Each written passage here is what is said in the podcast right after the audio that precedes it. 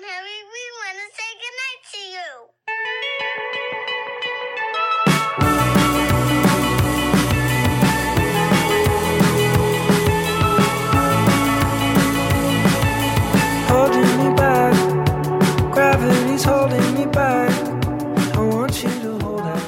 哎，各位听众，大家好，欢迎收听影流连，我是史阳。我是达玲玲呀。哎，这个星期要跟大家说什么呢？首先啊，有个通知，这个通知呢非常的魔性、啊，只限北京地区，嗯，只限北京地区，但是北京地区到底能不能参加，这是个谜。嗯，呃，这个播客节呀、要在下个月的二到四号举办嗯啊，就是这个播客节，它不是北京播客节，它是个全国性的播客节。我记得是，呃，一九年，对，疫情之前，一九年，哎，我参加了这那个播客节，完第二届播客节好像去了上海。第三这好应该是第三次搞这个播客节，又在北京，所以他们邀请了我。不过呢，现在有是一个谜一样的这样的一个，就是能不能搞成，他们他们自己不知道，这为啥呢个？这个很尴尬。不，现在北京的疫情，谁说明天是、对吧？对谁能说得了？把这茬给忘了，sorry。对吧？你这是北京的疫情是一个是是很迷信的一个东西，因为呃就是嗯就在昨天，这个整个呃这个朝阳区啊，整个朝阳区就是所有的娱乐场所，包括这个是这个吃饭的地儿，全都全都就是就就就呃关呃娱乐场所应该是关门了。这个吃饭的地儿只只能不允许堂食，可能允许外卖，是这样的一个状态。嗯突然就发了这么一个文儿，但这是仅限朝阳区。那谁知道再过一个多星期，啊，这个这这办办这个的，这个还好不是在朝阳区，这个呢是在这个啊、这个这个这个这个这个叫什么朗园儿不是不是不是，朗家园。呃，呃朗朗园 Park 蓝镜艺术中心像素主厅，它在它在这儿啊。这个朗园 Park 呢是在那个五棵松那边，哦哦哦，在五棵松在西边。嗯所以呢，我在这儿跟跟大家念一下啊，这个这个东西，我是想说呢，就是大家如果想关注这个，想去玩一玩的话，呃，这个可以关注一下。同时呢，要如果要参加咱们自己的，比如说我是应该是在十二月四号星期天下午，应该是在下午有一个专访，还是说群访，我不知道。现在是很多，因为他们也是刚刚被刚刚批下来这样的一个活动，但是能不能搞成，他们现在自己心里也打鼓，因为这个东西不不是说批了就绝对能办的，是吧？嗯哎，你你这这，所以呢，我在这念一下啊，这个活动呢，它还不不光是播客节，它是诗歌生活节和北京播客节。嗯哎，它这是个诗歌，啊，就是反正两个人凑到一起了啊。北京诗歌生活节，一帮诗人啊和一帮做播客的啊，这两个其实啊，这这那你感觉去了还有共通性啊那。你去了也是诗歌吗？诗阳不哥，他就是诗歌吗？嗯，这你好冷，不是你嗯好冷。嗯啊，这个活动时间呢，哎，二零二二年十二月二日至四日，星期五到星期日。嗯活动地点呢是朗园 Park，呃，就是 Park 就是公园的意思，朗园 Park 蓝镜艺术中心像素主厅嗯啊。完了之后，这一次不卖票，嗯这一次不卖票，所以是免费参加的。上一次我记得一九年那个是还要大家还要还要花两百块钱还是一百块钱才能参加，这次是免费参加，就就他他们预估到了可能没有多少人去。所以呢，我是四号的下午，但是具体时间他们现在还没有通知我，具体要讲的内容是什么也没有通知我。不过呢，呃，我觉得大家如果真的想去的话，尤其是呃冲着咱们哈喽怪谈去的，那么我跟大家现在说一个方法，就是可以及时通知到大家，呃，我几点。完了之后，这事儿能不能办成？完了之后，呃，大家咱们几点集合？现在大家去加一个绿色图标、可聊天、可付费的那么一个社交软件嗯的号，叫做“鬼影会员，鬼影会员这个号。最就只是北京用户啊！你要是你你你们你们其他地儿的用户，你们来得了回回得去就不知道了。就所以说这一次仅限仅限北京，仅限北京啊！如果呢在家里正好也没有被关着，完了之后呢还有闲暇的时间，欢迎大家来参加这次的活动。那加这个号“鬼影人”呃“鬼影会员”的这个号以后啊，你在备注里边一定要写上我要参加活动。我要参加播客节，我要参加活动，或者我要参加播客节都可以啊。最好是我要参加播客节，之后呢，你是不是会员都可以。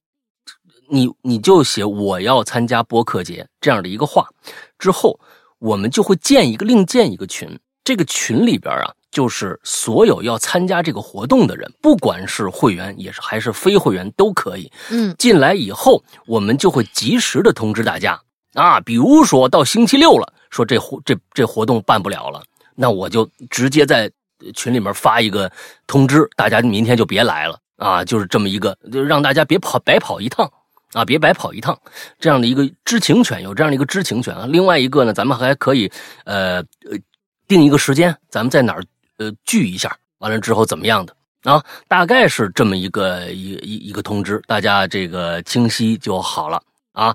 有这么一个活动。那也上天保佑吧！现在搞一个活动真的是太不容易了，对，这是靠天吃饭啊，靠脸吃饭啊，靠靠积德吃饭啊！啊，这这这真的是挺挺不容易，大家都很不容易。昨天又是嘛，那个本身呢，呃，这个呃，刚刚的朝阳区整个的这个，还有整个北京区吧，呃，什么卡拉 OK 啊啊，这个那个的娱乐场所，刚开了一个多月，也就啊。那不是上次也说嘛？我说我想唱个歌，哎，居然呢就是两个星期之内订不着座，这大家已经疯了啊！这个喉咙啊已经发痒了。他不像我每天在这嘚啵嘚啵嘚啊。那有一些人呢，为了发泄心中那些郁闷，那这唱歌有些人就是嘛，就是说去，哎呀，我我发泄一下，哎呀，人最近也积攒了很多的啊怨气，完了之后想去发泄一下，这可可开了，昨天又全关了。啊又全关了，嗯，但愿这个啊好吧，嗯，但愿好吧，呃，这能能能早一点开开。我们是今天怎么知道这消息的呢？我们是今天这个有有两个朋友，有一个朋友生了孩子，刚刚生孩子，说好长时间没见了，说在楼底下，他们家楼底，他们家楼底下就聚一下，啊，就是说庆祝啊，对对对，聚聚一下，哎，他们在朝阳区，结果呢？订那饭店打电话了，说我们这儿不行了，我们这儿已经关了。嗯，这这什么时候开门也不知道。您订那位置就不行了。哎，我才知道的。我一听，哦，整个朝阳区就全都就又咔嚓了。哎，又咔嚓了，真是，尤其是做娱乐的和这个做餐饮的，哎呀，就是真的是靠天吃饭，靠脸吃饭，靠靠积德吃饭啊！这这是真的是挺惨。嗯。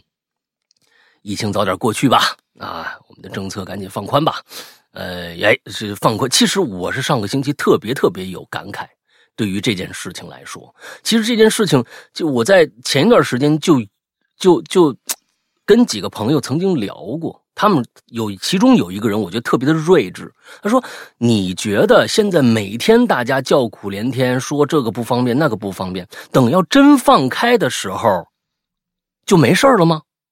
一样不会，一样会跳出一大帮的人来说政府不管咱们啦，啊，现在就要靠你自己的免疫力啦。哎，果然就是这样，政府也真的他妈太难了。你你们想，就是说怎么个招你们能满意呀？不会的，就像咱们做节目一样，啊，我讲这个故事，那个人喜欢听，那个人就一定不喜欢听。所以这个东西众口难调啊，那尤其是现在，就是尤其就就最近这一段时间啊，各种各样的啊，就是因为放开了恐慌，造成大家恐慌带来的一些各种各样的说法，就跟刚刚刚疫情来的时候是一样，各种各样不科学的说法，也是啊，挺有趣的。哎，人嘛，好像就是这样，你怎么干？他都有有这个挑你理的那个那个方向。嗯，哎呦我的天，真的是太有意思了啊！是啊，所以我是认为，保护好自己，从不管有没有这个政策，保护好自己，这是我们第一个要做到的。啊，为为对自己负责是，这个是前提。嗯，对自己负责是前提，你不能让国家为你负责啊！疫，尤其是疫情，我咱们这是两说，真的是两说。细菌这个事儿跟国家没关系，跟你个人有关系，跟你个人的防护有关系。如果你惜命的话，哎，那你就做好防防控。哎，那你如果得上了，你也别赖国家什么这个那个的，那跟那个没关系。就跟咱们个人是有有直接关系的，这是实话实说。从从政策方面来说，我觉得现在如果要放宽了，那么就要政府方面是否能够让大家减轻大家，让大家少一些这种恐慌呢？比如说，能不能普及一些这个病毒现在目前阶段到底是个什么状态呢？对吧？呃，得了人那么多了，能不能？采访一下这帮人，说你们得的是状态跟最开始的那个那个新冠的状态是不是一样的呢？其实现在咱们很少能看到这种新闻，对不对？之所以恐慌，就是不知道得到这个病到底呃是个什么，现在是个什么状态嘛？过去要死要活的，现在是不是还要死要活的呢？现在这个状态啊，是否我们就可以放松一些大家的这这个这个神经了呢？哎，正确的对待总比恐慌来的好吧？所以我觉得双方面都做做做做工作，别一味的就是就是刚放开，发现不行，完了又封封，那老百姓也受不了啊。咱这说的是实话吧，对不对？嗯，没站在哪方面说，对不对？哎，这这就我觉得应该是这样了。好多老头老太太害怕呀。对不对？一直说的是那个小孩和老人得这个病的致死率特别高，是不是？那大家科普一下嘛，到底如现在是个什么样的状况？致死率是？我相信国家肯定有这个统计数据，一定有这个统计。虽然这个统计数据可能没有国外来的那么多的这个样本多，因为咱们本身得的就少。所以呢，这个那从国外的吸取一下，看看别的国家的数据呗。我觉得这些都好，既然有这个想放开的这样的一个，这个对个吧？呃，按部就班的给老百姓科普一下，哎，各种新闻联播呀，什么这个那的，多说一说，大家那个也就自然就放下去了。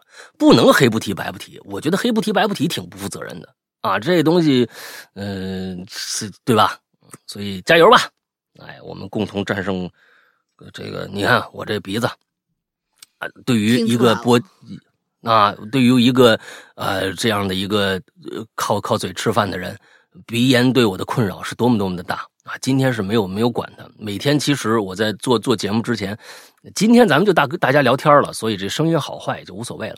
呃，我都会用那个蒸的那个那个东西啊，要蒸十五分钟，那面部完了之后把整个鼻腔还有什么打通了，完了之后这个鼻炎退散啊，邪意退散。完了之后再给大家做做节目，那现在多了这么这么一道工序，一到冬天我就完。对对对，一到冬天我就完。嗯，啊，一到冬，你能盼点我好吗？嗯，这哎呀，好严重啊！你好高兴啊，是吧？你这个话能是这么说吗？我有错了，哎呀。哎呀，好严重啊！还带着微笑说：“哎呀，好严重啊！可算你得着了，哈哈哈！苍天，不严重，不严重，我错了，是挺严重的呀，怎么能说不严重呢？是不是？你到底让不让我说话了？你看，这个就是情商。如果你说的话，我说：哎呦，这是真大玲玲真不容易，你啊，每天还得上这些手段。”这这句话就不懂不懂，哎呀，好严重啊！要不是，哎呀，你这算什么呀？不是这两个极端，你能不能挑中间的说？哎，来，咱们今天上来上上情情商课啊。嗯，所以就是对这个这个确实比较大家听着这个，但是不过可能你们听着听着听着听着，哎，这个这个症状就就减退了。那没办法，现在就是这样啊。前段时间也好多鬼友给我给我出主意，说这个药那个药，这个药那，我其实也吃了不少，也每天那个那个喷鼻子那个是各各种各样的吧，不太见好。所以就我现在连我是感冒了呀，还是这个这个鼻炎呢，我都分不清楚啊。这这这没办法，呃，就这么着吧。反正呢，不耽误大家听正档节目就行了。行啊，他前面唠唠唠叨了这么长时间啊，就是由通知发散到疫情，再最后发散到我的鼻子，呃，这整个一个连招下来，我们看看今天我们的主题是什么。今天主题是，哎呀，我的鼻音都出来了，你看你把我吓的。嗯，今天的主题是一字诀啊，但是这个一字诀这个字儿挺有意思的，它是从南红兔子那边我们俩那天聊出来了。他说是，哎，你要不要写写写写地下？因为这话题这个事儿太难想了。然后那天我们俩就聊，他说你要不要写地下？后来呢，我就说也也别什么地下车库啊什么之类的，不给大家限制了，就一字诀下。嗯，提到这个字儿，大家能够想到什么？可能你是地下有车库啊什么的，或者比你层数低的邻居啊，或者一些矿井啊，或者矿井里不是地下室里，或者说地下水道里面有一些恐怖的东西，比如说小丑，或者说可爱的东西，忍者神龟，或者你桌子底下传过来的小纸条，或者说就对吧？就是千年一遇碰上了，我应该在车底。咱们听过这样的一句歌词，也许有一些呃不为人知的一些什么事情发生。反正就这么一个字儿，让大家来唠一唠，就是这期主题啊。嗯，下，对，你你你你有什么下的故事吗？啊，哦，你有什么下的故事吗？楼下下水道漏了，然后。让我修我下水道，最后那下水道钱我我出的。一提起这个楼下我就生气，现在不想提。那楼下有人住吗？有啊。那他为什么不出呢？我不知道啊。反正那你为什么要出呢？更奇怪的是，你为什么就就就出了呢？他说是我楼上的东西下去了，然后把他那儿堵了，最后这个钱得我出。人家讲明白道理了吗？什么叫不知道啊？你这是明明是就是你楼上，对吧？那次把头发全部塞到那个下水道里边，完了之后顺着下去。我还不知道我头发那个。话说我头发现在才多长啊？多就是你那个时候啊？不可能啊！就是你那个时候，就是就就是很生气。最后那个那最后通出来啥东西了吗？嗯，最后房东弄完了，然后说是已经不知道什么东西，因为时间很长，也看不出来了，从来没有修过那那根管道，从来没有梳过梳过那根管道，然后。嗯，里面好像听说是杂七杂八东西全都堵死了，最后把那管道哦，好像还给伤着了，换了一节儿，反正花了大几百块钱吧，哎，气死我了，气死我了！那大几百块钱都是你掏的？那 房东也不替你说说话？这房东这这对他，反正人家是站在楼下修的嘛，嗯，站在楼下修的，一看那么多东西，行了，那肯定是楼上的问题。你说我亏不亏心？我要不我住楼下去，真的是，我可不愿意住那个什么了。我我就不愿意爬楼梯。行一一提起这楼下这个，我是闹心。反正看看大家有没有什么不闹心的事儿说吧。我我我我我我我的车停在地下啊，一个就是我们家对面有一个有一个商场，有一我们家对面有一个商场，我就在那个商场底下也有一个挺便宜的。就是停车停车场，完了之后我在那儿就租了一个一个一就那种一年的，但是你没有固定车位，你就底下有地儿你就停。完了之后我就在我把车就停在对面，这还挺好。那个停车场啊，呃，一我碰到一次邪性事儿，哎，但是不是那种鬼怪的事儿啊，不是鬼怪的事儿，我是听碰到一次邪性事儿。那次我回来的特别晚，就是差不多应该是十。快将近晚上十二点，停的那个车，我们那个车是一个，其实呃，当时它是有两层，地下两层。现在我停的，因为最下面那一层不让停了，我只能停在 B 一。当时我停在 B 二，那个 B 二啊，这个大下坡非常的陡，它就是它不像其他的那种商场停车场，进去以后还得绕圈这个那的，它就是直接一下从入口，呃，就能经过这个 B 一和 B 二，就一下就冲下去了。冲下去以后，它的里边啊，关键晚上里边只有两盏灯，那么大的一个地儿只有两盏灯。嗯，之后呢，呃，距离非常远，它底下相当于算是呃，相当于四五百平米那么一个大停车场。完完了之后呢，两个灯啊，就是基本上是中间是黑的，两边头上是亮的。这两个头上呢，呃，有两个电梯，一个呢是上商场的，另外一个呢是这个上这个这个就是他们的一个办公楼的，哎，这样的一个结构。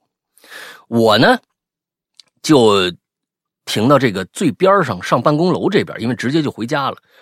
这边我就听着有声，这个声啊是什么声呢？蹭的声音。哦，蹭的声音，那个那个蹭的声音，呃，是呲呲这样的声音，嗯，特别像穿着拖鞋，但是不是塌了，是直接就是就是腿是硬的，你直接往前这样蹭。当然了，你在一个因为那个声音就在那个黑暗当中，嗯，就在那个黑暗当中。之后我在亮的地方。我根本看不着中间那一段啊，是什么东西？远处呢，很远地方有亮的地方，中间这个就是就就就根本看不着。完了之后的我，我就回头，这个呲呲这个声音啊，你脑补做恐怖故事做长时间时间长了以后，你就自然而然的就想到一个人站在黑暗当中，腿是硬的，往前那样拖着步走，你自然而然就就想到那个了。之后我下车，我就看那方向，我心里有点毛啊。我说完了，这家伙常在河边走，哪有不湿鞋？今天让老子遇着了，我操！完了，赶紧拿出手机发个朋友圈。嗯，那个声音就一直呲呲，就这样啊。他也不向我靠近。他也没有过来，就过来，我也没看到任何。按说两边都有灯，这个人怎么着都有个轮廓吧？他不是中间就哭哭嚓就黑了，因为远处还有一个灯呢，照过来应该有个什么东西，他有个轮廓吧？没有，我就仗着胆子，我就往那边走。我仗着胆子就往那边走，我就发现呢，那边有个巨大的一个。一堆东西的一个一个一一个轮廓，我知道那边是什么呢？是一个巨大的空调的那个底下，应该是空调的那个那个那个机器，就是中央空调那个机器。之后我就再往那边走，那个呲呲的声音啊又响了，我就确定肯定不是人，肯定不是人。但是呢，他就在这个机器的旁边。我再往那边走，那个机器当时是夏天，呜隆隆隆隆隆还在那运作呢。我再往那边走。我就看着了，什么呀？他那个机器啊，有个就外边罩了一层那个那个罩子，那个罩子呢是网格状的，铁丝的，就为了别人嗯没人能进去弄这个机器，就相当于一个防护栏啊。那个防护栏呢是一个圆圈一个圆圈的那种。哎，我就看着啊，哎，有意思了，呲呲是个啥东西啊？是泡沫的声音，但是怎么能就是呲呲有这个东西呢？声音呢？有一只胖老鼠夹在那个夹在那个里边了，他就想往外爬。哼，他往外爬的话，那个爪子只能够着那个那个泡沫，一一一一大截泡沫，他就擦擦在那，就就抓它。就抓那个泡沫，我说哦，原来是这么回事儿啊！啊，你你就是所以说你脑补，你你你看到这个东西，你觉得没啥意思了，但是呢，你脑补的话，在那么一个环境下，你就觉得哎，这东西是个什么事儿？当时我老婆也在，我老婆，我说我我老婆从从我最开始做这个《鬼影人间》开始，一直到现在《哈喽怪谈》十年了，她没有听过我的作品。嗯，几乎没有听过，因为他一点恐怖都受不了。当时他已经就在后面已经就不行了，说：“刘生，你疯了，你回来，疯了你，你不要过去。”完了之后，我说：“哎，老婆，你看，你看，你看，你看，你看，你看，你看，哎，得意了，得意，你看这个多好玩啊！就就就就这么着，嗯，哎呀，这这这是我在地下，我刚才就是我因为这跟跟你这么多年进步了，进步了一点儿。那个呃看看过叫什么来着？看了一些恐怖的电影了，其实什么呀什么呀，呃那个他看过什么恐怖电影？呃叫叫叫叫什么来着？你们俩去看的眠催眠大师看过是吧？催眠大师那不叫恐怖电影儿，你要是说那悬个东西叫疑惊恐怖电影嘛，悬疑惊悚啊，悬疑那个《釜山行》嗯釜山行》咱们仨人一块看的嘛，那算恐怖的。釜山行，咱们三个一块儿看，一块看的吗？你在你家看的嘛？嗯，也看过点东西呢。哦那个不算恐怖片儿，你《釜山行》不算恐怖片，僵尸片我就一直不得，那是那是血浆片来的，你那东西有啥？就是它喷点血。真正的恐怖片，你《午夜凶铃》，就咱说这个这个级别，啊，哎心理层面的，行哎对对对，哎，就是黑暗中意思是意思是按你的意思就是什么哭悲之类，这也不算恐怖片是吗？他个他是哭悲呀、啊，他纯哭悲那当然不算了，那算是恶心片儿那就是纯从意义上，不管是从片子的本身，还是从最深层的意义上，它全都是个恶心片儿就是呃不管拍的恶心啊、立意也很恶心，完了之后到最后演员也演的很恶心，就是整个就是就是恶心片儿对，那那就不提它了。嗯，对，不提了。你要是看那个叫什么，就前一段时间那个什么咒，那个咒，那算恐怖片儿啊，那个那个气氛那肯定是烘托到那儿，那个算恐怖片，对对对是的。对对我从来不把血浆片单呃的就放在恐怖片一类，我也是，就是啊，这这这那东西太太太那什么了，嗯，太简单了。那你撒点血就行了啊，你就就来吧，糖浆糖浆的上啊，打的精彩点最多就是《生化危机》动作片，是吧？它跟啊生化危机对啊它跟恐怖也，我我觉得聊远了聊远了啊，嗯咱聊远了啊，来吧，今天看看第一个说啥吧。嗯，何岩饼子，石阳哥，龙云姐好，我是四群的何岩饼子。上个话题没赶上啊，我今天要讲的故事呢，跟本期主题没太大关系，啊但是我实在太想分享了，所以嗯我就来了。我今天要讲的故事啊，是我前段时间在我外公那儿听来的一个真实发生的恐怖事件。前几天我还在群里说过，不过呢说的不太完整。今天我把它整理了一下，下面开始讲故事。嗯，这故事啊发生在一九九五年，那一哟，年还没上大学。学呢。嗯，那一年呢，我外公在县城的邮局工作，然后呢就被分到了电信分公司上班。跟我外公一起的还有另外一群男孩儿。由于我外公他们要工作那栋楼当时还在修，他们呢就暂时搬到另外一个地方的一栋楼里工作了。那个时候啊还是包吃包住，所以工作生活都在同一栋楼里。他们当时临时搬进去那栋楼，据说啊是以前某个资本家的房子，楼里装修特别好。听外公说，那楼里那柱子啊特别粗、特别大，至少得有两个人头那么宽。但是呢，环境是属于阴暗潮湿那种。当时我外公和一个男生在宿舍，其他人在另外一个宿舍，呃，在一个宿舍，另外另外几个人呢在另一个宿舍。他们的宿舍楼下，哎，这不扣题了吗？还住了一对母女。哎，扣题了。故事，嗯，故事呢就发生在我外公隔壁的那群人宿舍里。有这么一天晚上呢，他们那群人晚上啊照常回来宿舍睡觉，鞋呢就放在床边的地上。第二天早上起来，哎，他们就发现每个人的鞋子中间两旁的位置都各破了一个洞。中间两旁的位置，呃就是什么系鞋带那儿啊？呃，我我感觉像，我感觉像啊，他他后面有描述，就是他说就是一只鞋子破了两个洞，一双鞋子四个洞，嗯，他这叫啥解释啊？呃对嗯嗯好吧，这解释等等等于没解释。我理解啊，他说的那个很奇怪的破了两个洞，基本上就是属于那个鞋带儿的那个位置，但是那个位位置呢，可能在靠近脚后跟一点那嗯那一块儿，所以就我感横觉穿像他这个呀，对，就是横穿，它不是在鞋带那儿，它呃是在鞋帮子那个位呃，置，对对对对，就是好像一个什么东西贯穿过去了，嗯，是是感觉是是这样啊，不知道。嗯第一天呢，他们并没觉得有什么奇怪，哎，就换双好一点的鞋呗，然后穿着去上班。第三天早上起来，注意他这儿可没有没有那个第二天啊。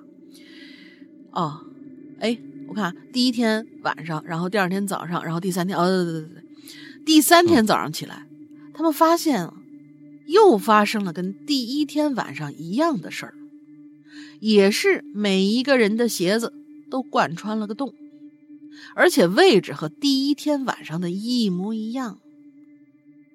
然后他们就开始怀疑，不会是楼下那对母女干的吧？等一下，等一下，为什么怀疑？这叫什么猜测呀？对呀，你为什么凭什么怀疑疑人家？对呀，你凭什么说这下水道的东西全是楼上大玲玲的呀？啊，对不对？这没有那，个这是无理猜测嘛，对吧？呃呃呃，行不行吧？行吧，是不是？嗯、行吧。哎，我我替你说话还不成了？啊，谢谢，你这么谢谢为难吗？？谢谢谢谢谢谢。对，呃这你们这这个这个猜测，就如果说每天这对母女那个那个妈妈每天拿了一铁锨子在那儿捅东西，哎，你这个合理猜测还算有点根据。你前面嗯黑不提白不提，你你凭什么怀疑人家母女？啊人家母女招你惹你了，是啊是不是啊？没没堵你下水道不可能，大半夜去上你楼，就是堵你下水道，啊，不是对呀穿你的鞋子，对吧？欲加之罪嘛。这你，我觉得你首先先想想，你们这同住的这几个人有没有什么有人毛有毛病的，是不是嗯？是啊，这这这母女太太冤了，往下看。嗯。然后呢，他们还就真去问了那对母女，那对母啊女肯定根本就没有上去过呗。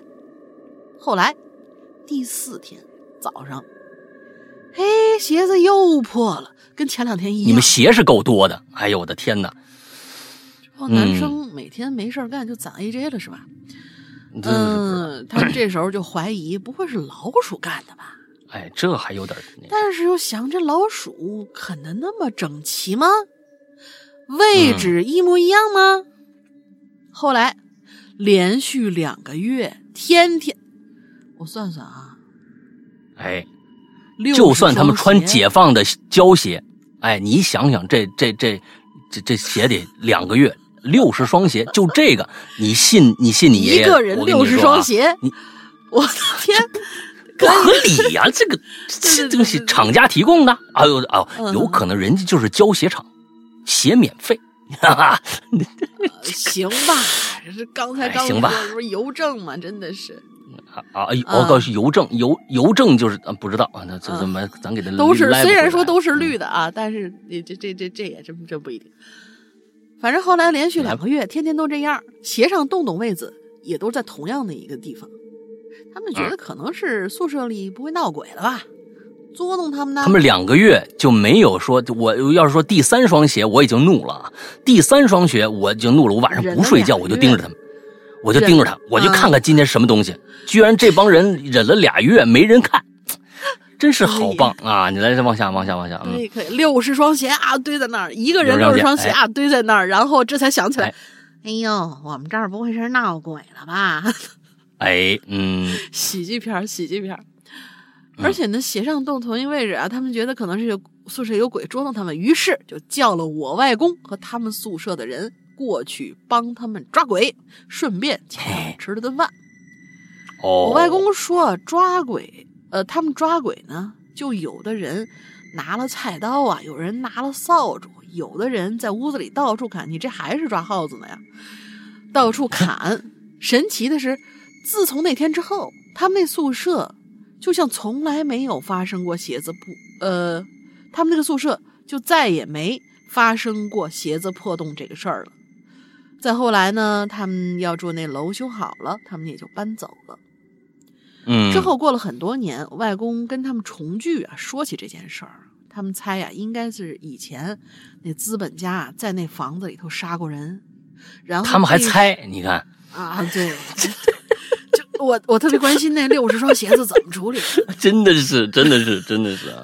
他们还猜，你看，对，每个人六十双鞋子，那一一大堆呢，那可是。呃，房子杀过人，然后呢，被杀的人鬼魂呐就一直在那房子里没走。但是这件事儿呢，具体原因至今都不知道为什么。嗯，这件事儿从此就变成成了一未解之谜，这就是我带来的故事，写的有点不太好。呃，最后嗯祝哈喽怪谈越来越好，两位主播身体健康，工作顺利。不是我，我在想啊，他杀人可以，但是呢，咱都知道有有的那种香港恐怖片儿或者怎么样的，他会都说哟，这个如果说这个鬼啊他是冤死的，他就会在原地地茯苓嘛，他就重复他生前死的时候那一瞬间，不停的重复，不停的重复。那我想问问，这个资本家之前杀这人的时候是在脚上捅捅一个贯穿吗？还是怎么着？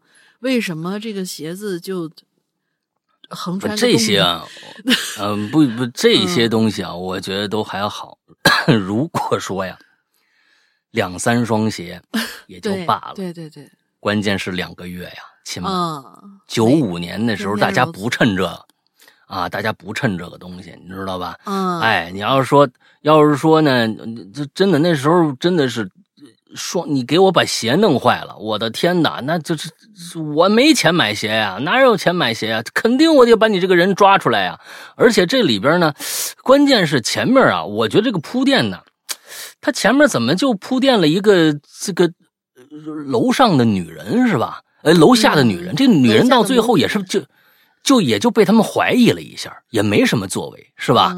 我总总可总总感觉好像是后面还要还得有个有有点什么作为，是吧？跟主题没关系，还真是没关系啊，还真是没关系，划过去了啊。母女，对对对对对对，这这一点上来说，我是觉得这这故事这几个人呢也是心大了点那三天之后，我肯定我就贼着了，我就我就我就要看看这个是是到底谁干的。你俩月过去了，大家才想想，哟，哎呦。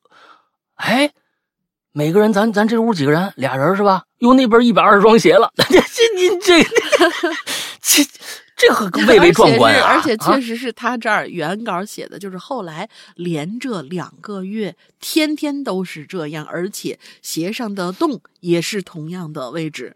哎，那这个真的就是一百二十双鞋了啊！一百二十双鞋，哎呦，蔚为壮观！哎，就是兄弟，咱们咱咱咱们咱们是。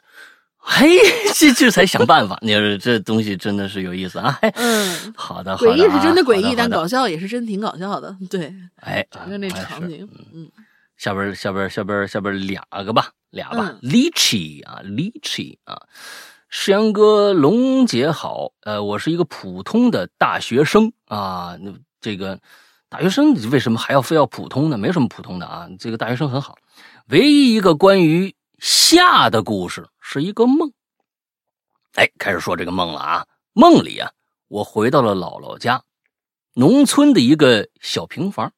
哎，这梦里的平房呢，变成了地下的平房了。嗯，哎，地下平房，他觉得地下平房。哎，P.S. 啊，姥姥家的平房早已经拆迁了。哎，啊，接着说，姥姥呢，在那个梦里啊，地下的平房啊。还穿着以前这个棕色的衣服，面容慈祥清晰。屋内的窗户和小时候一样，窗外有白光。你看看，这地下还有光，像白天一样。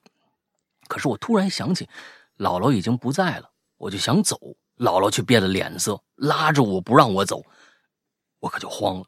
然后啊，姥姥像生气了一样，放开了我的手，梦就醒了。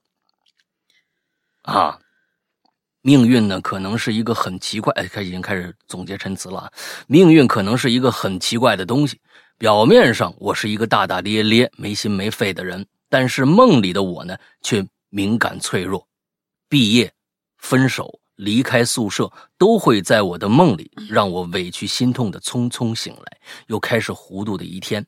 最后，祝石阳哥越来越帅，大玲玲越来越。哈哈，节目呢红红火火啊，嗯嗯，呃，他就是赶上各种各样的分离啊。我觉得，呃，人人生在世，这活这几十年啊，一直就跟这个东西有关系，各种各样的分离，你是逃不开的，每一个人都逃不开各种形式的分离啊，就是就就连吃饭。跟几个好朋友吃饭，你们都得分分开吧，你不能就吃一辈子吧。所以为什么有本书那么火呢？叫断舍离呢？对不对？那断舍离这词儿也大家做的，呃，现在被被说的特别的火，大家每个人都知道断舍离啊。对，但是呢，到了真正要咱们断舍离的时候，甚至断舍离小到了一个收拾家，我看到了一个我完全用不到的一个玩意儿，我到底扔不扔的这种程度的时候，其实我我觉得这可能就是我们人生的修行了。啊，真的是，这就是我们人生的修行。真正的断舍离，所有的东西，包括这里边就多了去了，包括包括我们现在设施每天生活当中的人。事物，甚至还包括了我们的欲望，包括了我们对权力的渴望，包括我们对金钱的渴望，所有这一切跟都跟断舍离有关。所以，其实我觉得这就是我们人生修行当中最重要的一课啊！别把它当成一个呃痛苦，把它当成一个对我们人生的磨练也挺好。嗯，好吧，下一个白玄红，白玄红又来了啊！我又来了，今天这故事有点乱。连我自己现在都没想明白，所以呢，请多担待。我就完了。说到“下”这个字儿啊，我第一个想到的是“下一次”。哎，这个“下”引申的好啊，“下一次”。嗯，所以呢，次一定，我也把我也把故事的名字叫做“下次再见”。大家啊，不知道大家有没有那种。哎，就是在床上躺的时候啊，哎，面对着墙，会感觉呀，背后有人紧紧盯着你的感觉。啊，我家的床呢，一面靠墙，另外一面啊是空出来的。在五六年级开始啊，每次在我翻过身去面对墙的时候呢，都有这种感觉。因为被人盯的呀，太不舒服了，所以呢，又转过身去对面没有墙的地方。哎，他有这种灵感啊，这种就可能第六感的感觉。他一翻过去，觉得有就背后有人盯着他，知道吧？这可能是亏心事干多了。嗯，之前呢，因为好奇，心想这是什么原因导致这种感觉的呢？好奇心呢？就让我睁开了眼睛，我就看着了一个没有眼皮、没有嘴唇的人。大家想想，挺挺可怕的啊！没有眼皮、没有嘴唇的人，就是呲着牙。这不是《生化危机》里面那那那那大怪吗？嗯，这种样子已经不能称之为人了，所以。之后的每天，只要有了这种感觉，我就快速睡觉，来避免看到他。呃，从你这个故事分析，就是说你确实看到了那样一个人。这里面有个先后顺序啊，是你先觉得有人盯着你，你才睁眼的，还是说你看到这个人之后，你一转过身就觉得那个人在盯着你？这个先后顺序。我感觉上是你先觉得有人盯着你，之后睁眼发现确实有那么一个怪物，之后就更害怕了。感觉是这样啊？嗯，是的。可可是你越不想看到什么，越能看到什么的定理，还是出现在我身上了。就是在前不久的一次放假当中，我本来呀要下楼去拿外卖，看到了没有？看到了没有？白轩红，你想不想上上一次我的分析？大玲玲，嗯。他妈妈的岁数，你看，五六年级，现在就在前不久，哎，下就是下下楼拿外卖。我跟你说啊，他应该是个孩子。我跟你说啊，想着坐电梯啊，但是电梯却是坏的，迫不得已只能去呃走着楼梯了，拿了外卖。就在我上楼的时候，不知道是第几层，我看到了一个上半身整个弯下去。和腿贴上的人，那个人是不是在做瑜伽呀？啊，大你不要太紧张啊！楼梯的构造大家应该都知道，在你上楼的时候是可以看到另一边的楼梯的。对，没错，就是这，就是你的这一侧折折回去的那个那个楼梯。那个人呢，脚上穿着破布鞋，明显是姥姥那一辈的，已经很破了。衣服呢是那种农民的装扮，我看不到他的脸，因为他是拿后脑勺冲着我的。无论是谁看到这种场面也该快点走了吧？但是我好像被迷住了，鬼使神差的问了他一句：“你有什么要帮忙的吗？”那人呢，没直起腰来，而是将头啊转了半圈儿，直直的盯着我。他将已经没有嘴唇的嘴咧着笑起来，那双没有眼睛的眼皮的眼睛直勾勾的盯着我。他看着我，慢慢的说了一句：“我要我的布鞋。”那时候我才清醒过来，撒丫子往腿楼上跑啊！而在我下楼的时候，我很轻，哎，往楼下跑。哦，他是在下楼拿。等一下，他刚才不是拿到外卖了吗？嗯，你怎么还往楼下跑呢？这个我就不太清楚了啊。他在上楼的时候遇到了一个这样的人，然后他往楼下跑去了。嗯，他去拿外卖是在楼下吗？他是住在地下室他拿吗完了，他拿完了，对正在上楼的时候遇到了这个人，然后吓得跑到了楼下去。哦，往楼下跑。啊，对哦哦哦哦哦哦，明白了，明白了。我感觉是往楼下跑更快吧，应该是。是有我忘了很我很清楚的听到了一个尖异常尖锐、听不出男女的笑声。嗯，在我快要走出楼门的时候，我感觉到耳边有人在吹风，并且很低很低的说了一句：“下次再见。”确实，在这之后，我还在很多地方见过他，就算去请了开光的物件也无济于事，所以呢，后来也也就习惯了。每次见到之后，就会试着无视他，只不过还是会被那张没有眼皮、没有嘴唇、咧着嘴的笑脸吓到。好了，故事结束。这个事情我现在再说一，就是一身冷汗。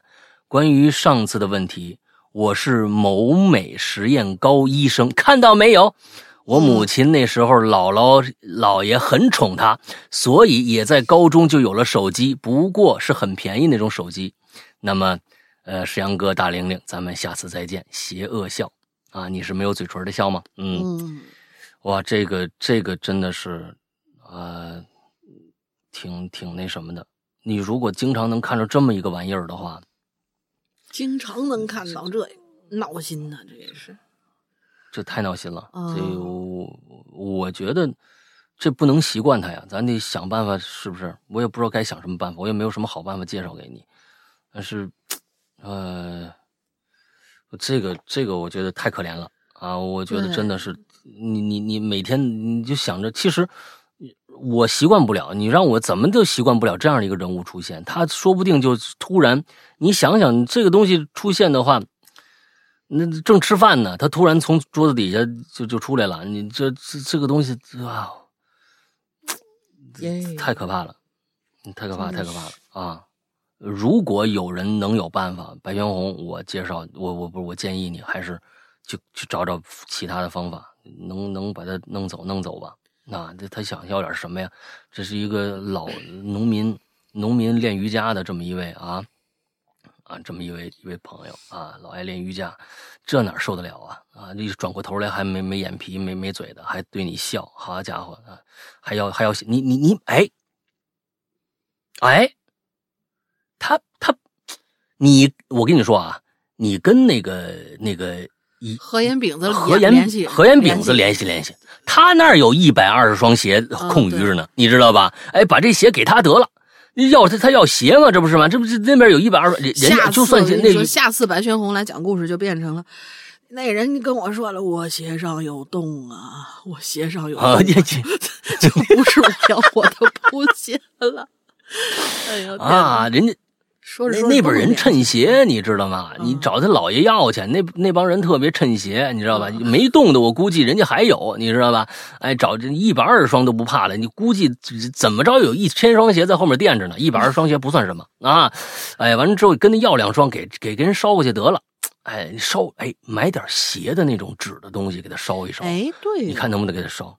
是不是？你你叠个纸鞋，你先学个手工课，给他叠一百双哦鞋，给他给他先给寄过去，先穿着啊，穿着不够了时候你再跟我要啊，哎，你这以后嗯再来就给他烧鞋，还真这不是要要鞋要什么给什么嘛，对不对？吃啥补啥嘛，对吧？嗯，试试看，试试看，嗯，这东西也是病急乱投医啊。哎，真的是。来下一个，下面下面三个吧。嗯，赛博侦探，山高龙鳞姐姐，今天我讲的故事是关于我二姑的。废话不多，现在开始讲。我的二姑去世的前一天晚上，我呢做了个梦，梦见自个儿呢走到了二姑家里，就看见了二姑的老屋大厅上头摆着一个灵堂，有蚊帐。注意啊，这是去世的前一天晚上他梦到的。嗯，我上前一看呢，就看到二姑两眼紧闭，躺在蚊帐里头，身下头有一张席子，他的头部右边放着一盏煤油灯。然后呢，嗯我在睡梦里一下就哭了起来，直到哭醒的时候，脸上还挂着泪呢，就感觉一切都那么那么真实。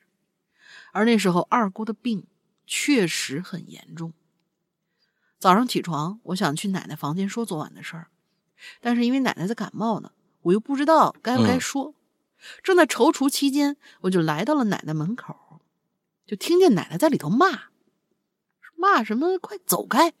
是不是要要我拿棍子打你才走呢？嗯我有点吃惊，推开房门，奶奶看见我来了，马上声音有点颤啊，带着哽咽，叫我：“你赶赶紧赶紧的，把把我那床底下那那耗子赶走。”还说可能，还说是可能是来报信儿的。我当时没明白我奶奶话意思，但是果然看见奶奶床跟前有一只大老鼠，那大老鼠看上去像是在那儿跪着，还不断的吱吱乱叫，好像在哭诉着什么。奶奶就让我嗯快点赶走那老鼠，我就拿起一个扫把过去扫它。那奇怪的是，那只老鼠左闪右闪，就是不肯走，叫个不停。最后，啊，我奶奶也起床来赶，我们俩人在屋子里围好几圈儿呃，绕好几圈儿才把老鼠给赶走了。我问奶奶到底怎么回事儿啊？奶奶一下就哭了，含含糊糊的说：“可能就是你二姑来报信儿啦。”奶奶按照老家规矩啊，说如果有这类事情出现，一定要把老鼠赶出去或者打死，这样的话，哦二姑可能就没事儿了。哦然后奶奶让我把我爸叫来，说打个电话去问问。我爸刚拿起话筒，报丧的人就进门了。哎呦，嗯，哎呀，那老鼠，嗯，老鼠没打死啊，没打死，嗯，嗯嗯嗯，真是也是仙儿之一嘛。这呃，耗子啊耗子也是仙儿之一，所以 还还真有可能对有有有点什么有联系的东西在里头仙儿也不能随便就打死了呀，对不对？啊。那倒也是哈，你打死对呀人家干嘛？对，来吧，啊，行，下一个叫世 Shining 宁啊啊，也可能是是宁吧，许世宁，啊许世宁吧，啊 许世世宁吧，八许。两位主播好，关于夏啊，最恐怖的莫过于楼下客厅由智能开关控制的灯，在某个凌晨它自个儿亮了。哎，这个我有发言权啊，因为我这儿弄的，我就自己咱弄点儿。咱咱咱念完他 的，然后老大我确定前一天晚上上楼的时候，我肯定关了，并且没有设置过自动开启。当天早上，我印象中也是过了那个点儿才拿起手机看时间的，也不可能误触手机上的触控 APP。那进去那 APP 还挺麻烦的，因为不在可以触控的范围。不知道两位嗯。主播有没有碰到过类似由智能产品引起的灵异事件？我没有，因为我棚我我棚子里面就是一个那个就是呃某米家的那个触控灯嘛，然后嗯。我是定着每天几点开灯几点关灯这种，嗯，没有遇见遇到过任何意外的情况。嗯，老大这儿呢？现在其实我是觉得智能家居的成本越来越低了。在最开始，呃，苹果最开始搞这个东西确实很贵，那么一个是开关几百块钱，完了之后，完了一个灯上千，这有真的是很贵。不过现在呢，我们国国内有一个抄袭大王嘛，名字名字叫小米嘛，嗯，哎，他们叫这，他们就是他们生产什么，我们就生产什么。完了之后，他旗下有很多的厂家给他供货，对吧？所以现在智能家居确实是挺便宜的，而且质量也不错。是不过我可以告诉你，我可以告诉你，这些东西出 bug，那真的，你手机每天出 bug，这东西闪退什么的，你不奇怪，很正常，很正常。我跟你说，那就是，呃，千万不要把它当成灵异现象，它就是一个 bug 啊，需要需要他们来那个什么的。对，这东西没什么可怕的啊，真没什么可怕的。我这儿呢，呃，基本上就是呃呃设设置的，其实我我所有的智能家居都跟这个灯有关，啊，因为啊，我发现了一个痛点。啊，躺在床上关灯，就是下去关灯太难受了。哎哎，没错没错没错，家里边的所有的灯基本上都是就是全都是智能的啊，要不然呢就是呃开关是智能的，要不然灯是智能的，嗯要不然呢就是开开关联动一个总的那么一个一个一个呃这个网关，哎连着网关，网关是智能的，对所有东西都是这样。那嗯嗯，到时候你就是直直接按一个键，全家就都关灯了，哎，这样就比较好。而且，但是我呢还弄了几个那个那个呃移动探测仪。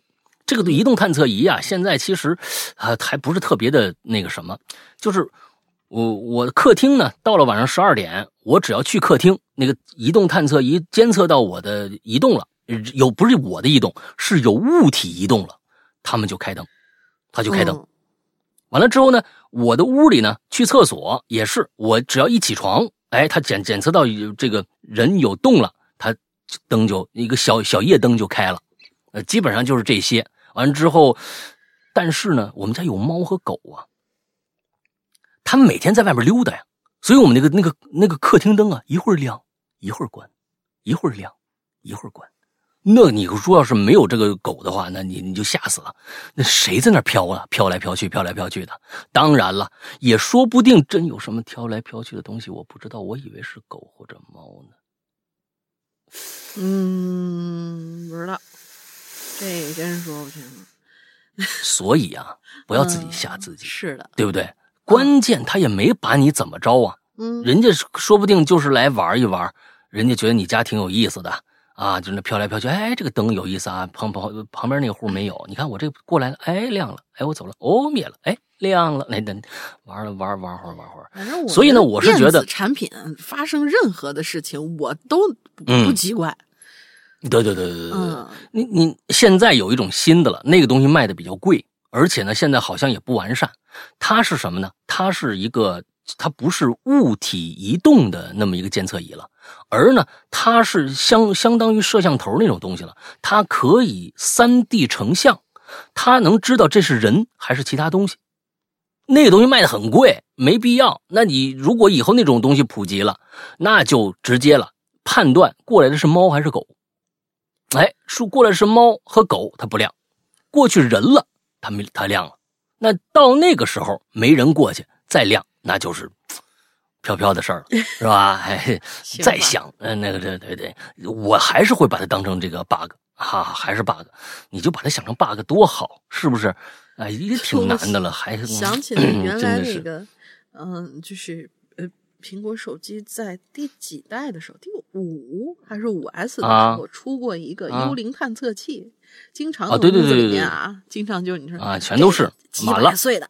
那个什么什么，就是脑袋上面写着“哟，刚三十五岁”，嗯、哎，这个这这挺好的，是不是挺帅的呀？怎么样？感觉满屋子都是。啊、对对对对对，你我所所以千万不要想，我们最早的那时候，最早 A P P 那个时候，那绝对的，听我们故事绝对有灵异事件发生，因为我们那时候 A P P 有个最大的 bug，苹果 A P P 不是安卓，那时候还没有安卓，那只是半夜突然就响了，自己。啊、哎，你你你关了暂停了以后，你半夜想起来拿那个拿那个呃手机看看时间，你一点亮了屏幕，忽然那我的声音就出来了，你是谁？可闹 心了 忽然就开始继续讲故事，吓死了！当时好多人在里面说：“我靠，昨天碰到灵异现象了。”完了，我这我看着我这旁边笑，最后说：“哎，大家稍安勿躁，这是 bug。”哎，这是小虫子的问题啊，跟灵异现象没有关系，你们高抬我们了啊！哎，所以都都挺有意思的嗯当时最开始很多人就觉得吓得不是说，哎呦，什么时候修修复这 bug 呀？完之后很多胆大人说，哎你千万别修复，我觉得这挺好玩的。这 个，啊，嗯呃，现在修复了已经啊，嗯，好吧，先来接着，嗯，加下一位，这个叫百般难喵。要主播好，我的话题可能跟主题没关系，也说说吧。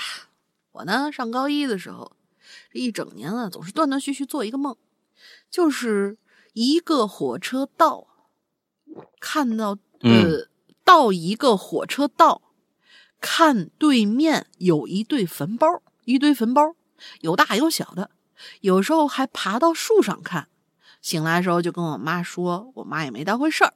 结果第二年，我爸就肝病去世了，墓地也是隔着火车道。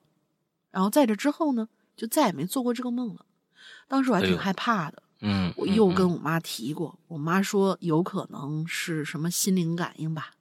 哎，嗯愿天堂没有疾病。嗯，嗯，愿天堂嗯没有疾病。对，那这种这个这种恐怖照进现实就有有联系的，其实就是特别有的时候确实是不是无是不是有这样的一个可能性啊？大家对自己至亲的人，如果在梦里边，呃，梦到他了一些平时也梦不到，或者有一些 哦，他他这个梦里没有没有至亲的人，他这边什么都没有，只是看到了一些景象而已，嗯这个很难判断，这个很难判断，嗯。嗯，但是如果是至亲的人的话，好像有人曾经就是讨论过类似这样的事情，嗯是嗯一定会有所感应的，不是说，嗯就不是说那种就是可能什么双胞胎，他们都说双胞胎会就就一个那个不舒服了，另外一个可能也那儿不舒服，同样位置，嗯就不一定，就是只要是至亲、血亲，甚至夫妻或者什么样的，都会有一些感应。嗯嗯嗯，有些有时候真的梦到了，呃，我觉得要不还是关注一下，碰到的时候还是关注一下，完了之后那个检查检查身体啊什么的之类的，是不是就是做个体检什么的啊？不知道啊，对当然我觉得这个就可能很重要。嗯，嗯嗯嗯，好吧，那接下来啊，锻、嗯。锻炼的锻，哎，两位主主播庄安是什么意思？嗯，庄安是什么意思？我来查一下“耳熟”这个词儿，但是我、哦，对是不是某个什么清宫戏里经常听到的词儿？啊，今天这题话题呀、在我脑海里第一个反应就是前苏联啊在冷战时期进行的一项实验，叫做科拉超深钻井实验。嗯，还真据说够地下。是打开了地狱之门，这个最深了啊。今天我觉得是这是最最下边的了啊，应该是。嗯，还有恐怖的地狱之声四十秒。哎，有兴趣的朋友可以自行搜索啊啊，那个地狱之声就不过，多你介绍念吧，念完以后我来说说说那个地狱之声，嗯那个呃已经看过辟谣了。啊！对 对嗯对对，你就是很多的这个这个过去的传闻都是假的。我跟你们说啊，我自己的分享的故事呢，是发生在我三舅身上。好好家伙，刚想说你是最深的了，完了之后这个嗯啊，回到三舅身上啊。嗯 由我老妈讲给我的。不知道朋友们有没有在地下挖过出挖出过什么奇异的东西来？我三舅啊，小时候就挖到过，并由此引发了今天的故事。当时呢，我姥姥家呀，孩子们多，那兄弟姐妹五个。那时候大人忙不过来，经常啊是大小孩带小小孩。我三舅啊，就是我妈呀背着长大的。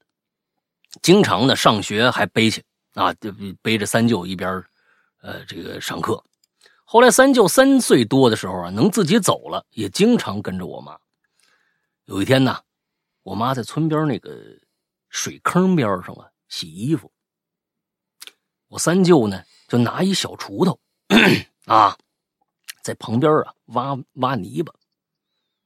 突然，我妈就听着三舅啊哭出来了，哎，就跑过去问：“哎，你怎么了？”三舅哭着回答呀：“说，嗯，有个有个小孩打了我一巴掌。”我妈就疑惑的环顾四周，哪有什么小孩那，于是就带着三舅回家了。回家以后，我三舅还是哭哭闹闹，啊，说小孩追着他，给他给他大逼斗。嗯。大逼斗这这词儿不是每人都知道的啊，这这这山西啊什么的北方这些人，大逼斗就大大大嘴巴子啊，大嘴巴子，大逼斗啊。后来呢，我舅爷呀就找了看事儿的人，啊，给看看那看事儿的先生啊，说你你你去孩子玩的那个地方啊，你去挖一挖。后来舅爷和两位邻居在我三舅就当时在河边挖坑那地方啊，哎。还真挖出一具非常小的小孩尸骨，哦，最后啊，给人家找了个地方，啊，就算是给人家安葬了，赔礼道歉说小孩不懂事打扰你了，你别跟他计较啊。你那几个大逼斗啊，已经给他幼小的心灵带来很大伤害了啊，长记性了啊。从从从此从此呢，你就给你安个新家是吧？你就好好过吧啊。后来我三舅还真好了。总之这事儿啊，挺玄幻的。哎，他两后面怎么又两两位庄安呢？他是写了两段是他是他是分开写了两层，然后我贴在一起了。他说他又听到一件事儿，然后就又回来了。哦，啊，刚看到一个网友分享的事件，甚甚是有趣，但又后怕，所以啊，我刚出去又回来了。本期主题为下。这位网友的经历就是：人生的下坡路能有多离谱？我以第一人称讲述吧。什么？你以第一人称讲述？你就是把人家给 copy 过来了。行吧，这这这这是这这个套路啊。嗯，我是一名山村的哎女孩干脆你来读吧。女孩啊，好。嗯，我呢是一名山村的女孩经过不懈努力。终于考入了外省的一所大专，可是毕业之后却发现工作实在不好找啊，到处碰壁，感觉人生开始走下坡路了。但这个时候还不是坡底，我马上就到坑里。正在考虑回老家的时候，遇到了一个白面书生，嗯，啊，有说有一份不错的工作，包吃住，工资还挺高。我看面相，这不像坏人，于是就打算过去看看。于是就被这白面书生呢带上了大巴车，感觉像《聊斋》，你知道吧？对，车上还有几个男人和一个女孩子，女孩子还亲切的跟我聊起天儿，说啊，我也是去找工作的。这个就让我逐渐放松警惕了。可是这车呀，越开越久，地段也越来越偏。我终于发现了不对劲，于是大声质问：“这去哪儿啊？”这几个人也不再掩饰，露出了凶恶的面孔，就然后就把我给打晕了。等醒过来之后，我就发现我已经到了一处山村，身处一个破院子。我惊慌之余，就发现怎么这地方这么眼熟呢？还没来得及细看，就发现那白面书生那几个人呢，在跟一个老男人商量价格。我惊呼不好，看来是人贩子。这要是这是要把我卖给这个老男人？哎，嗯，呢？这不是我们村里的万年老光棍老勇吗？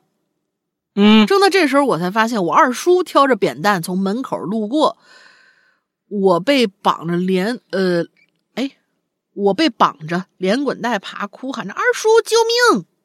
白面书生上来就给了我一巴掌，再他妈叫我弄死你！二叔，我他妈还是你二舅呢！紧接着，白面书生就被我二叔一扁担敲成面团，倒在地上。左邻右舍人越来越聚越多，最后我爸妈也赶到场了。庞大的亲友团把那个白面书生一行人按在地上反复摩擦，最后老勇和面团一行被警察带走了。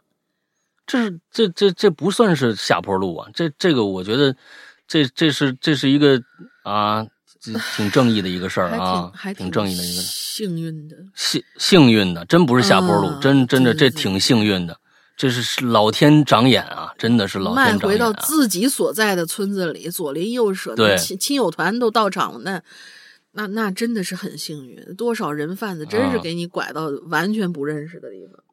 对，没错，这事儿现在我不知道还多不多啊。嗯、反正肯定还有这种人啊得，这种人就是只只抓一个毙一个得了。你你管他呢？他这事儿都能干得出来，真的是丧尽天良。嗯这种人真的是丧尽天良，抓一个毙一个得了啊！前一天我就就就感觉啊，就国外有时候真的特别有意思，哼，就是挺荒唐的，哈。呃，最近我不知道大家在抖音上看过没看过那个，就是一帮人啊，就是一帮人到人家博物馆，往人家那个那个画儿上名画蒙娜丽莎上什么什么这个那的，完了就泼油漆，说这个是一个国外的一个环保的社，就是一个团体啊，他们在呼吁关系，我的天哪！呼吁世界关注环保，他用这种方式。这帮人呢，就他妈邪教来的，我跟你说，就是已经邪性了。在中国，这帮人早就不见了。你干一次，你干你你都干不了这一次，你就已经被取缔了。这真的是，完了我就问我国外朋友，我说，就我就就昨天晚上看着，我真实在是看着这帮人啊，是就打着鼻环什么这个那个的，拿着一桶泼油漆就往大马路上就泼。完了就是随便在大马路上就是写那个各种标语，这个那的，环保人员呼吁什么，就是邪教来的。完了之后，我就问，我就问我朋友，我说这帮人在国外，他没人管吗？他说说是这样的，在如果进了博物馆了啊，给人给人那个那个那个，就是在玻璃上啊什么的，你放心，那那东西他泼的那个东西都有玻玻璃外罩。就只给环卫工人和这清洁工造成了很大的这个啊，那这个工作压力，你知道吧？哎，他也达不成什么东西。而说这帮人呢会被抓起来，但抓起来啊，也就是拘留几天啊，训诫教导就放了。在大马路上随便泼油漆，这帮人没事儿，他们不会有什么事儿的，他们不会有什么事儿的。我说这不不不是影响治安吗？我说这不是就肆意破坏吗？他说反正国外的法律就这样。我就心想了，说实在的啊，这真的你就想不通，凭什么这样？这是文化问题吗？这可能是文化问题吧。但是这帮人，就刚才说起说说这个，就是这帮人贩子就该应该毙了。就这帮人不能不得判了几年啊？你就是反复再犯，你们得有有股也，那你你们这个城市经得起这帮邪教的那个蹂躏吗？随便就就泼就写就就弄，我天哪，真的是，我是理解不了啊，就是这个是怎么想的啊，我真理解不了。嗯，我我靠，他又来了，飞行冠军，我 等一下，等一下，那个我、啊我解释一下，刚刚查了一下庄安，庄安啊网络流行词是电视剧《知否知否》里头的请安用语，哦是对待平辈女子打招呼的用语。呃，什么什么哦姐妹见面的时候称庄安，对长辈见面用慈安，还有什么金安呐、怡安呐、巴拉巴拉巴拉，就就各种各样。但实际上啊，哦是杜撰的。宋朝其实没有这样的请安用语，嗯，虽然说好听吧，嗯，是是是是，你哎你看这位朋友叫段这位朋友，呃，杜撰了一个庄安啊，他听来都是杜撰的，呃，对这个庄安，还有那个什么克拉超深啊，克拉超深钻井这个实验，那个打开地狱之门那个嗯那个呃什么听到了地狱四十秒那个声音，那个是由来已久的一一段传说啊，就好多地方都能够听到那个声音，但是它听起来呢，其实就是一堆就特别特别模糊，然后很混乱，有些人滋啦哇啦乱叫，有些人还过度解读，从里面听出来了啊什么嗯。有人喊那什么 help 呀，或者说是什么什么呃各种各样那种诅咒，或者说是什么魔鬼，反正是鬼哭狼嚎的。但实际上，上次有一个科普博主已经找到这段音频的出处了，是但是那个名字啊，我记不太清楚，因为很长时间了。就是是一个恐怖电影，是一个挺挺小众的一个恐怖电影，叫《吸血鬼的什么什么什么东西》，是跟吸血鬼有啊。关系，但是一个很小众的一个吸血鬼电影。那个里边的一段音频截出来以后，嗯。经过后期稍微是调了速度啊还是叠加了好几层之后，就是你们现在嗯。听到这个东西。啊，嗯，这个东西啊，我就我跟你们说，我一天他还找到做六，他还找到原 片了，你知道，他还找到啊。原片了，而且他自己模就是他他说我也不会做这东西，我就手动给你模拟了一下，你们听听跟那个像不像？一听哎嗯差不多，就叠加好几层嘛，反正你听着乱就行了嘛，你自己能脑补出来哎他们喊了什么东西，那是你自己的问题。嗯，啊啊啊啊！这东西太简单了。呃对对于现在的做音频的这这个东西，一天做六个，我给你们弄弄出弄出几个什么地狱之门，我给你给我给我做好几个门啊！就就就反正就传去吧，你就就做做弄故事弄故事对去啊！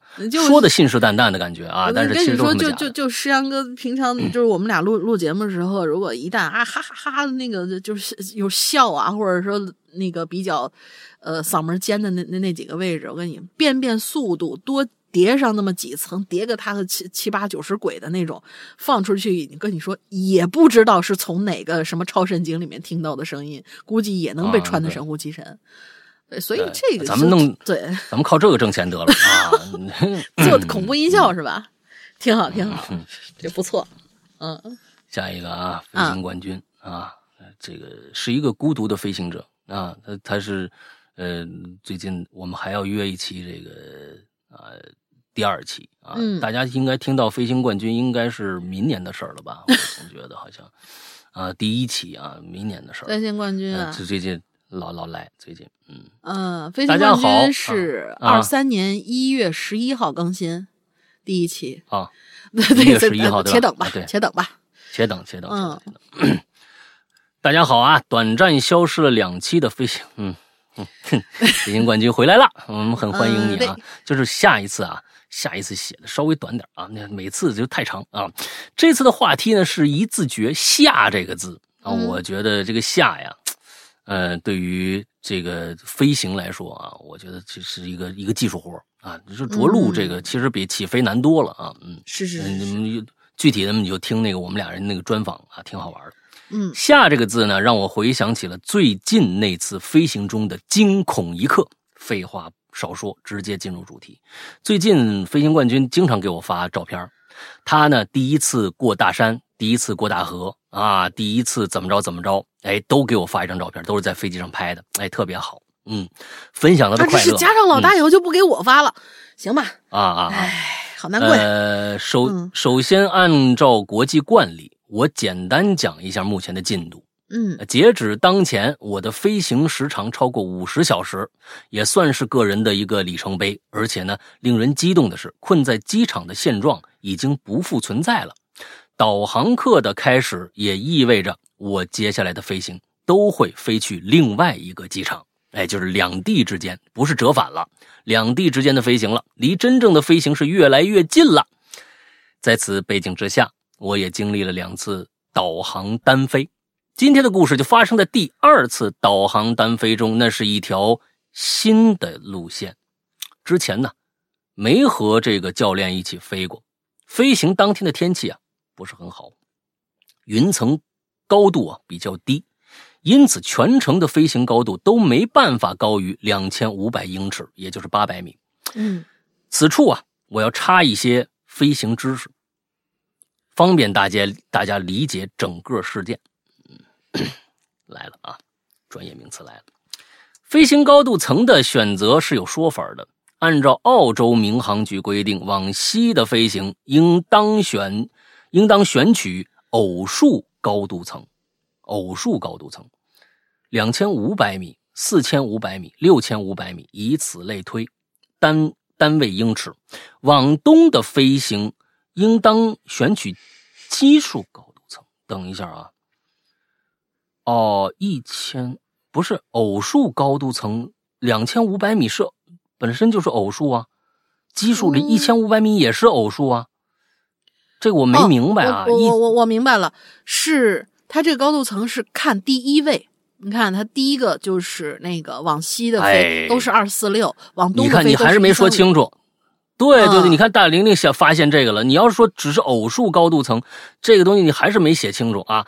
二四六它是这个，它不是整看整个数，嗯，是看第一位，它是看前面那个第一位。对对对，哎，大玲玲不错啊，非常好啊，非常好。一千五百米、三千五百米、五千五百米也是英尺。另外啊，低于三千英尺则无需强制执行此标准。从学校的机场出发，飞行的路线呢一直是朝西的，所以呢，我几乎是贴着云飞在两千五百英尺的。那就是上上面是云还是下面是云，这个没说啊。嗯，呃，半前半程啊没什么事儿，我也是。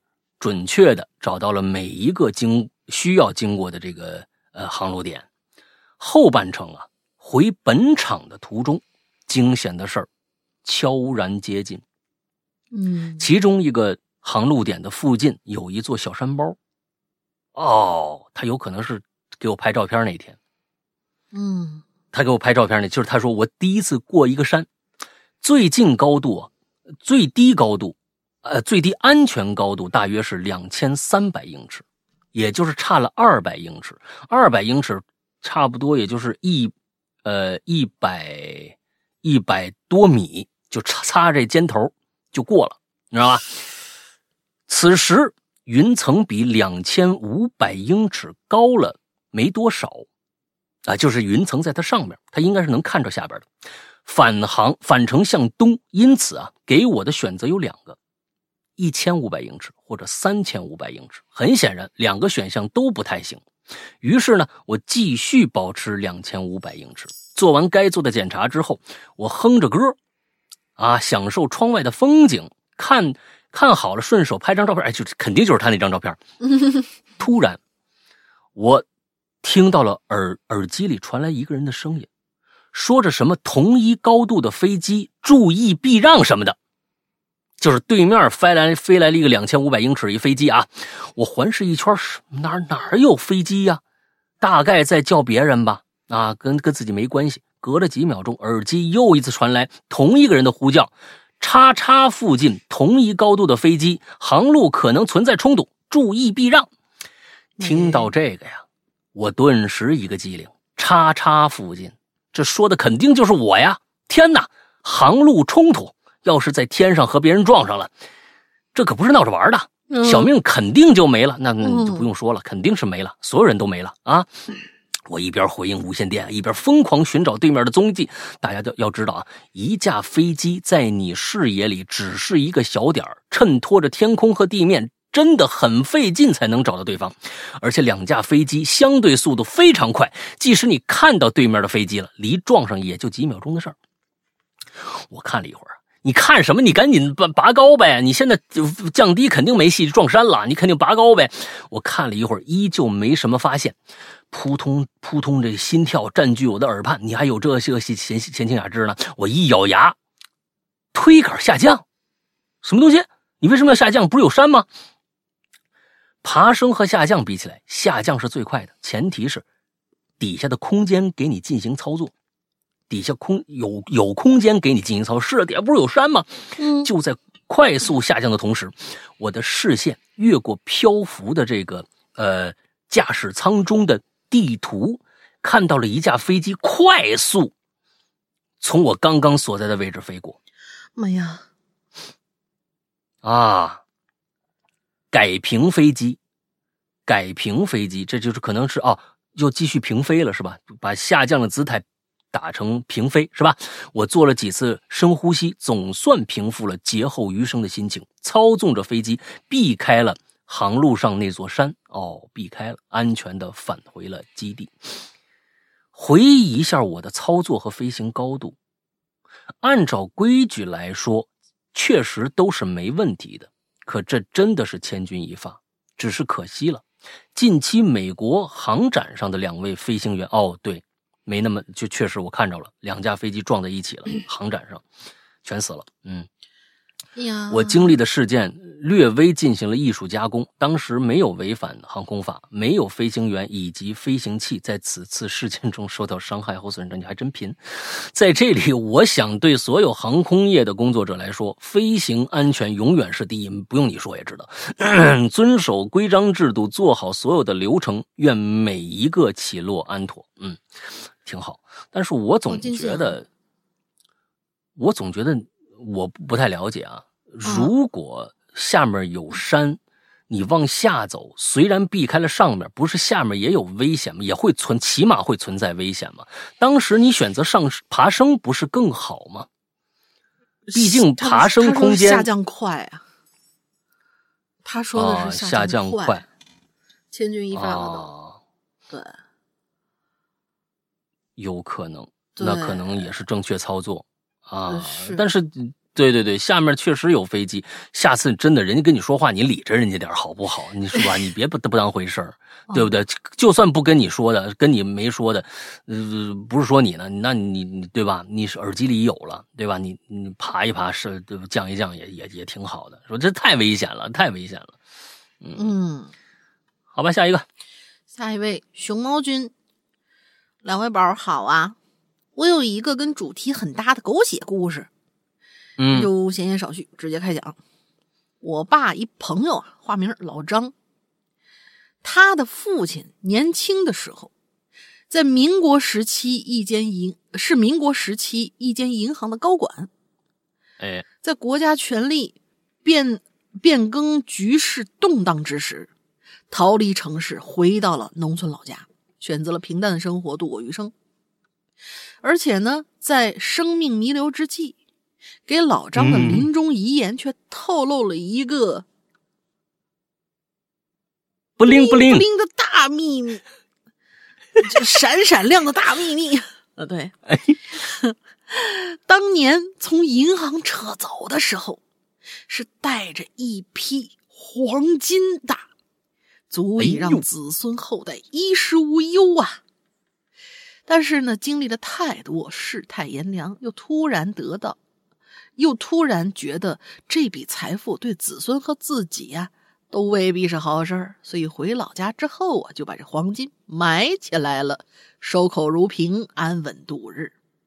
啊，你说说，这个晃眼夺目的大秘密，都已经守护了一辈子，那就直接带进黄土呗，却在临终的时候自我破防抖了出来。而且狗血的关键是那位老父亲，直到咽下最后一口气儿都不肯把埋葬地点告诉他儿子，气得老张啊怒买金属探测仪，把家里和村子周围的山头搜了 N 遍。因为跟我爸关系好啊，也让我爸参与到了这场寻宝游戏。当然了，呃，这个横财富贵命。万中无一，我老爸和老张显然都不是，但是老张能经历这种临终遗言，也绝对是万中无一啊！事情过去很久了，我相信这批黄金应该还埋在某个地方，寂寞的等待金主的到来呢。哎，你们家住哪山？不是他们家住哪山？透露一下呗。这个。这个老爸，我觉得啊，够哏儿的，是想把他儿子一起带走是吧？啊，告诉，哎，我告诉你一秘密啊，我有一批黄金啊，那哪儿呢？我就不告诉你。死了。你知道那帮加勒比的那帮海盗们，到现在为止都在哪儿海上面到处飘，就是为了一啊，我知道那个谁是谁来着，藏了一批宝藏，所罗门王还是什么的。藏了一批宝藏，这都几百年了，所以对你们做好那个打长持久仗的准备吧。反正也就一座山，不至于像海那么大啊，挺好。他爸回来就埋了，也不一定就埋在附近了呀，对不对？那说不定不在山上呢，说不定去了哪儿哪儿哪个地方呢？是不是？哎，啊，结果结结结果到到最后，在在自家后院厕所门口挖去了。他家自院肯定，他家自院肯定查了，肯定查了。那东西，呃我相信他爸要是一个人藏以为藏的话，以为嘛，估计估计也不会藏太深，也挖不了多深那。那那那就在他爸那炕头底下，啊嗯，也有可能。下个你也来吧，这这短的。哎，好嘞。春风这位同学啊，他他打了好多符号，但是叫春风。山羊哥好，龙云姐好。说到下，呃，说到下，对不起，说到夏，突然想起小时候一个事儿。那个时候，农村都有老一辈的人爱存酒。我说的这种存酒啊，是把一些比较廉价的酒埋到地下。哎，你这酒坛子里头不会是金子吧？埋到地下，嗯呃，埋的也不深，大概也就二十公分。我哥那个时候啊，才十三四岁儿他呢就把我嗯老爸买的酒偷偷就给存了，就放在我家老宅子的一个专门存放一些农具的一个小屋子底下。结果一放啊，就给忘了。等到我哥十六了，突然有一天下午吃过饭，看到我老爸，呃，看到我老爸喝的酒，才想起来，哎，好像之前埋过一瓶酒，嘿，嗯、想不起来了。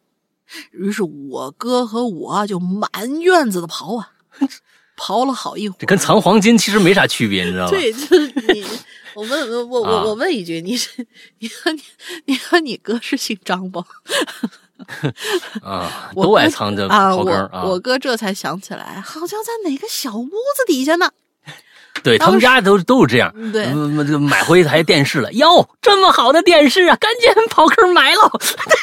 嗯，买一洗衣机，哎呀，赶紧刨坑埋喽！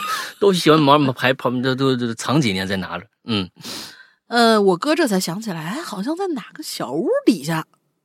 当时刚过去，就看到一条红色的家龙，回家的家，啊，然后就是那个大龙的龙。嗯，这时候我就说，呃，这里我说的加龙啊，其实就是红色的长虫，就是浑身红的蛇。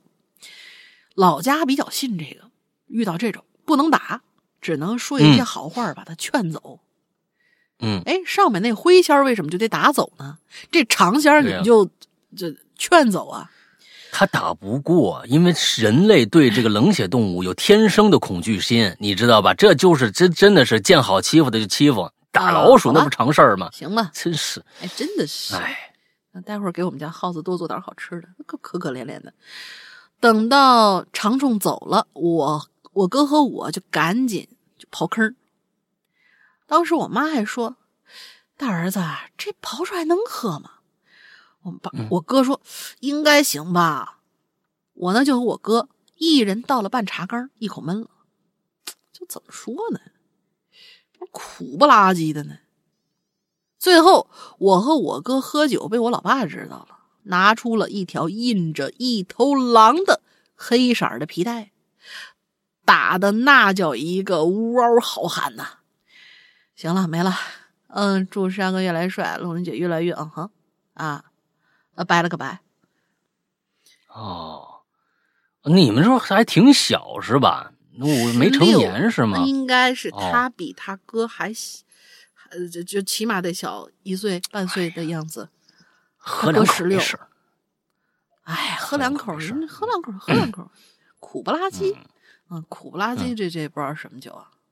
这就不知道什么酒啊，苦瓜酒。这反正不是什么好酒。嗯，嗯，好吧，下一个啊，二虎，你看这名字太太接地气了，二虎，嗯哎，特别好，哎，屋檐下，哎，这名字叫屋檐下。听了这么久的留言，终于下定了决心来讲讲我的经历。这东西，哎，山西人老乡，咱俩老乡。嗯小时候呢，跟着爷爷奶奶呀在矿上居住。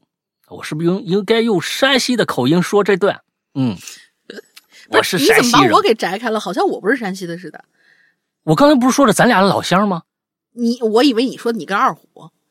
啊不是，我说咱俩老乡啊，好吧，啊，我啊，听岔了。我是山西人，下小时候跟着爷爷奶奶在矿上住呢，在我四五岁的时候吧，有一个有一段时间呢，呃，只要一到晚上吧，哎呀，睡觉我就能能看着那个屋檐下边那个窗户啊，外面有个人。哎，我当时太小了，好多事儿都都记不得了，唯独这个事儿我特哎，我记得可深呢。之 我跟你说，把全都改了，给全改改成山西土语。哎，就就就今有一天晚上吧，哎，月光透过那个窗户啊，就就就洒在我那个被子上了，卡白呢，卡亮呢。啊，基本能看到那个窗户外边那个景象了。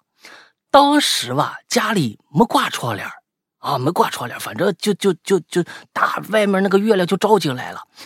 然后吧，就看到窗户玻璃外边好多人影哎呀，都是一个形状的。一模一样，讲的是恐怖那个人影啊？为什么这么一听就一点都不恐怖了？我还是加点恐怖音效吧 啊！我给加点恐怖音效啊，加点恐怖音效，这这能能能衬托一下啊！好多人一模一样人影，就像好多人站窗户前一样。你按理说吧，你窗前只要有个人，你当时那个月月月亮大月亮下边，你能看着那个那个人的大概长相吧？哎，但我当时啊。就看着一片白呼拉擦、白花花人影，就就人形的人影看不着长长啥样。白天在带大太阳底下吧，人影是黑的，就是个轮廓。我看到正好相反，你知道吧？晚上月光下只就只能看到白色的影子，白的不是黑的。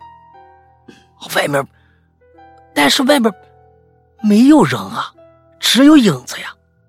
好多怎么你这个影子说不完了呢？好还好多，这这我这真的是再口语化我就我就疯了，啊！好多一模一样人影就在我家床前，从左到右，从南到北，哎呀，还动，一直在动，直到我那迷迷糊糊就睡睡着，那个之前都动，就都在呢。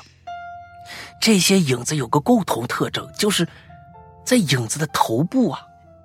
哎，都戴了个克拉帽，戴了个帽子，感觉像帽子。那个帽子就感觉像啥呢？你你你们小时候玩过跳棋吧？那个跳棋三角的，戴头上。哎呀，我看了好多次，当时也不知道这这啥玩意儿呢？啊，我也不知道害怕嘛。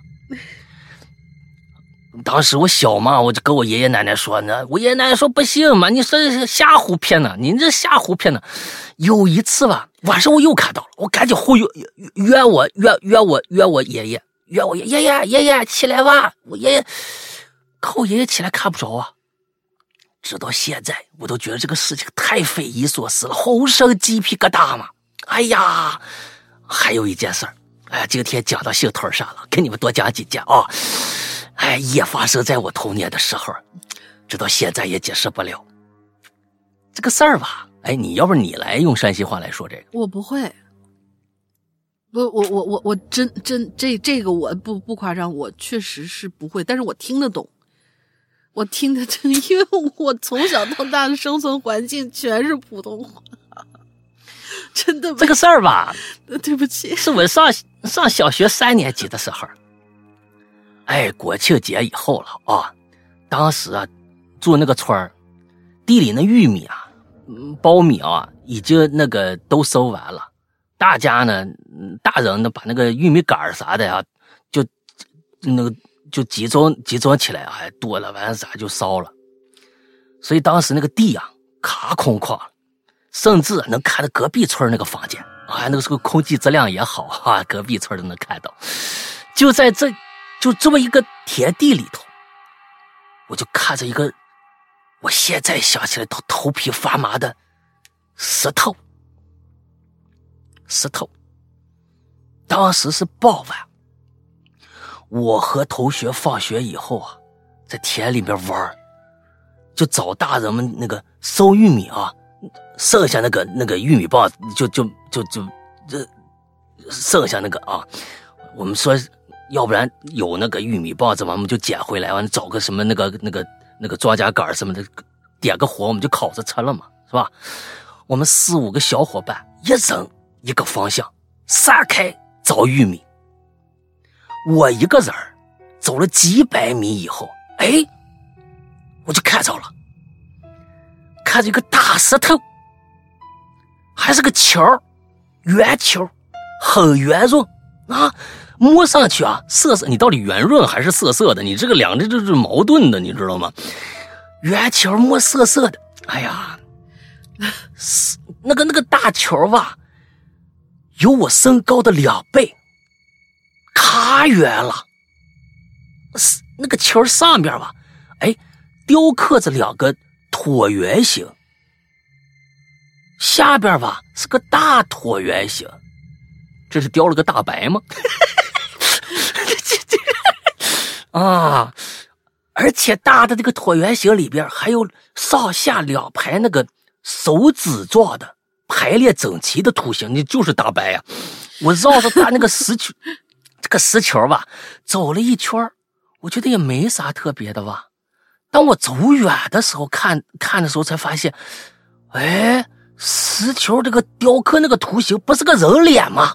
哎呀，吓得我吧，赶紧就往往回就跑，说叫我那小伙伴来拆关吧。等我回去时候，没了。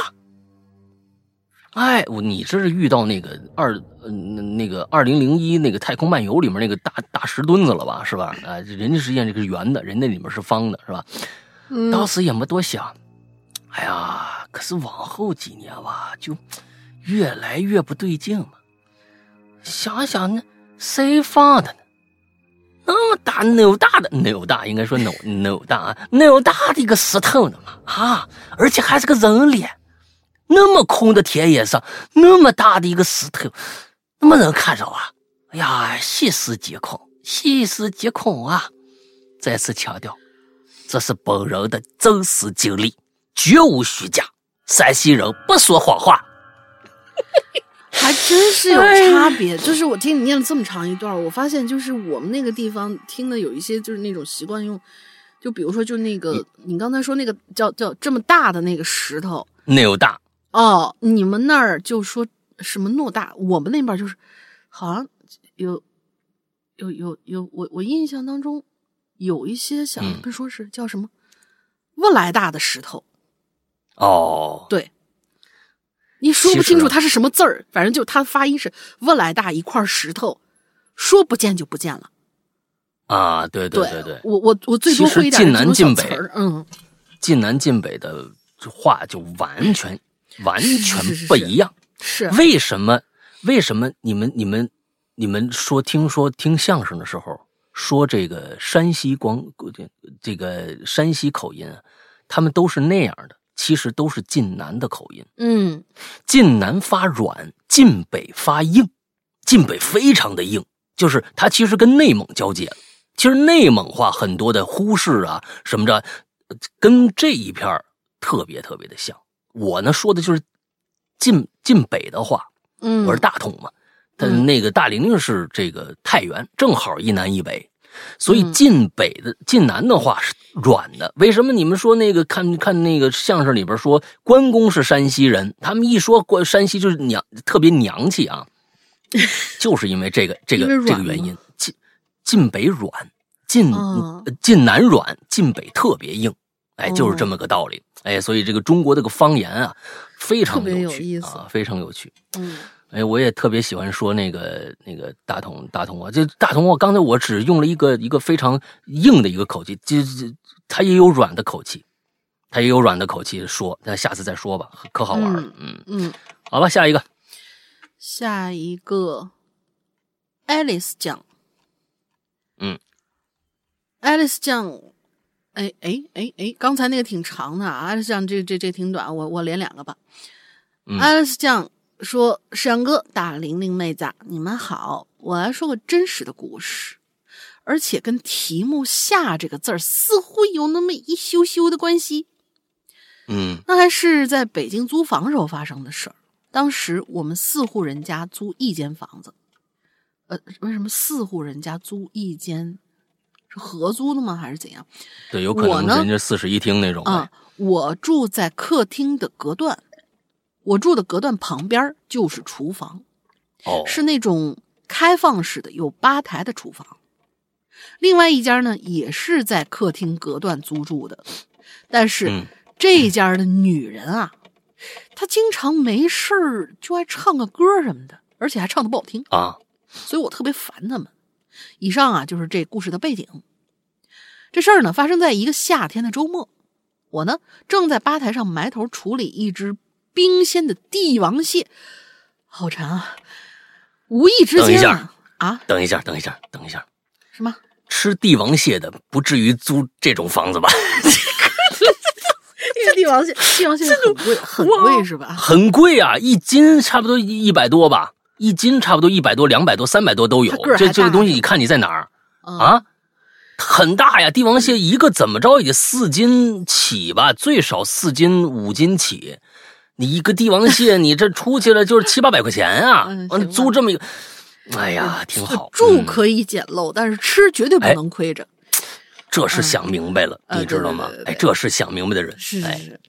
那无意之间呢，我就瞄了一眼我的前方，哎，就看到一双深棕色的老棉布鞋。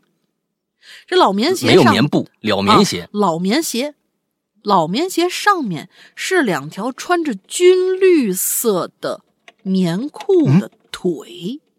我还以为是其他舍友啊来围观我解剖这个帝王蟹呢，挺开心的，就抬头想跟他们显摆两句，但是，一抬头却发现什么人都没有。嗯，然后我就愣在那儿了，我就想，我不会是看到了什么神奇力量了吧？然后过了几分钟啊，我就开始笑自个儿，我心想应该看错了。最后，我这小脑瓜啊机智了一下，在接下来的几周里，我每天都大肆宣扬：“哎，我好像在客厅看着有好兄弟呀！”目的就是为了吓唬吓唬客厅里租住的另一户人家。那当时我的想法呢，就是他们唱歌烦死了，我要吓唬吓唬他们，报复一下。但是现在想想，觉得自己 呵呵好幼稚啊，好 low 啊。嗯、啊，行，呃，最后勉强切切切切切题吧，报复他们一下、是吗？啊，行吧，哦好切题，好切题。嗯这就跟刚才咱们在那时候有有个什么题题目来着？嗯也是里边有这个字儿就行。这这 啊，呃，一字诀，我跟你说可好写了，真的是可好写。我就觉得呀，一字诀应该挺好写的。地下室、防空洞，完了之后还有这个呃地下停车场，我觉得桌子底下，这这都可以。对像我们刚才那个什么我觉得应该挺好，挺多能写的。下坡道、下雨什么的，都都行。对，真的啊是沾边就行。嗯 嗯嗯。那下一个同学，下一个同学吴七虎啊，诗阳哥，林姐好啊。讲起“下”这个字，讲起“下”这个字呢，我呢就想起了第一次鼓起勇气站在聚光灯下的时候了。首先来说说我自己啊，小时候因为一些见人见事儿吧，渐渐的呢就搞得我有了一些语言障碍，和陌生人啊完全说不了话那种。慢慢的，从某哦天起，我就开始沉浸到了自己的世界里，自己和自己说话，自己逗自己开心，自己解决一切问题，自己疗愈内心的伤痕。所以呢，我慢慢的也学会了包容，慢慢学会了释怀，慢慢学会了等待。慢慢的，慢慢的，没有一个人能走进我的心。慢慢的，我就只剩下了我自己了。你我还挺伤感。你最开始说的那些见仁见智，是别人的见仁见事，还是你自己的见仁见智？是自己导致的，还是别人导致的？看样子应该是别人导致的。对别人导致的，有有可能是、就是说话被讥讽啊什么的，搞着他就就就不敢畅所欲言了嘛。嗯嗯嗯，但是在春去夏至的一天午后，我的前桌，也是我现在无话不说的一个好兄弟，嗯，这七虎是男生是吧？男生啊，呃肯定啊。呃，应该是男生女的起一个七虎，好家伙，啊，那还不一定呢。呃，跟我就搭起话来了。起初我只是敷衍了几句，但是随着话题渐进啊，我发现我们除了体重，一切一切的，都似乎是那么相同，那么的臭味相投。这、嗯这应该发臭还是发嗅啊？臭味相投。嗯，于是到了大学，我也就开始学着跟他人交流了，讲讲段子啊，或是跟室友调调情什么的。在嗯机缘巧合之下，我看到了学校校园里的歌手初赛的海报。我嗯想是时候 open 一下自己那颗闪耀的内心了。嗯那时候我选择了一首五月天的《成名在望》。嗯啊，这个这首歌咱们的进群密码啊，就在这儿停停顿一下，大家记住这歌名儿。比赛的前一个星期，我每天晚上站在学校的湖畔的一个阴暗的树林边儿闭着眼对着月光，怎呃对着月光怎么都照不到的湖面，轻轻的唱着。蝉声和蛙叫声就如我的乐，呃就如同是我的乐队一样为我伴奏。嗯湖对面走过来的人，就如同我台下的观众一样。嗯呃，什么引号里是歌词词儿歌词儿括号里的字儿千万别念出来啊！对不起，我念错了。他先念括号里的字儿，哎，后念歌词儿，哎，还行。嗯嗯呃，好行行吧，对对不起。呃，那黑的终点可有光？那夜的尽头可会亮？那成名在望，可有希望，或者是无知的狂妄？嗯，这是歌词。到了比赛那天，坐在台下的我异常紧张啊。为什么紧张呢？因为我从来没有面对几百双眼睛要盯着我的情况啊。嗯但随着上一位歌手的谢幕，念我的名字的时候，我扑通的心脏慢慢的就缓了下来，哎，因为在我走上台，随着聚光灯的亮起，放眼人群的时候，我看到我的万年宅室友和我相知不相识的同学们都在向我闹呃招手呐喊着。虽然我听不到他们，但是我能从他们的嘴型里读出加油。嗯那一刻，我看到了纯真和人心的善，好像也不是所有人都那么刻薄，至少他们不是。聚光灯下，我睁开紧闭的双眼，注视着那黑暗终点的光。随着伴奏，我的歌声承载着他们的鼓励和支持，穿透了我内心那堵墙，响彻了满是短裙的青春味十足的操场。嗯虽然最后破音了，只拿了个优胜奖，但是那些由心而发的鼓励，却照亮了我将要前行的崎岖道路。嗯刚看到这期主题的时候，我第一个想到的词居然是下流。我想了想，下流的事儿，这这写了也不能播是吧？索性索性我就没写啊，幸亏你没写啊，我没有下流的事儿可写啊。山哥，你先别笑，啊他他真的这么说了啊。啊，山哥，你先别笑。嗯哎呀，上期因为笋尖儿和大炮的事儿被石山哥记住了。哎呀，啊属实，对，这就是我们笋尖儿同学呀、属实是兴奋又惶恐啊，惶恐什么我也不知道啊。总之，祝大家这周快乐开心吧，我们下期再见。等一下，等一下，等一下，那我相信了，那我相信了。他开始一定说的小时候因为一些见人见事，肯定是因为他自己。这个人，这个人的前后差距太大了，你知道吧？你你你你在上一期那故事他讲出来以后，你绝对想不到他曾经有过这样的一段时光啊，与人交流有障碍的这样一段时光，他他就绝对是干见人见事儿的这个这个人呐，是不是？哎，这中哎还有这么一个。这这个这个自己不说话了，看来是是是干了不少让人讨厌的事儿，是吧？嗯，不过呢，我觉得我还可他后面这个故事我还挺有感触的，因为呃，我是觉得有的时候对于内心自闭或者是内心呃有一些不想跟别人交流，呃，只在自己的空间里面的人，其实他们特别特别渴望的，其实他们反过来就是有一些。我们看到很多，从心理学上来说，有很多是自恋的人格，对吧？自恋人格，嗯其实自恋人格最深层的是最大的自卑，其实是反过来的。他是最大的自卑，导致他用强势的那种表达方式，表现出了自恋以后，去遮掩他的自卑。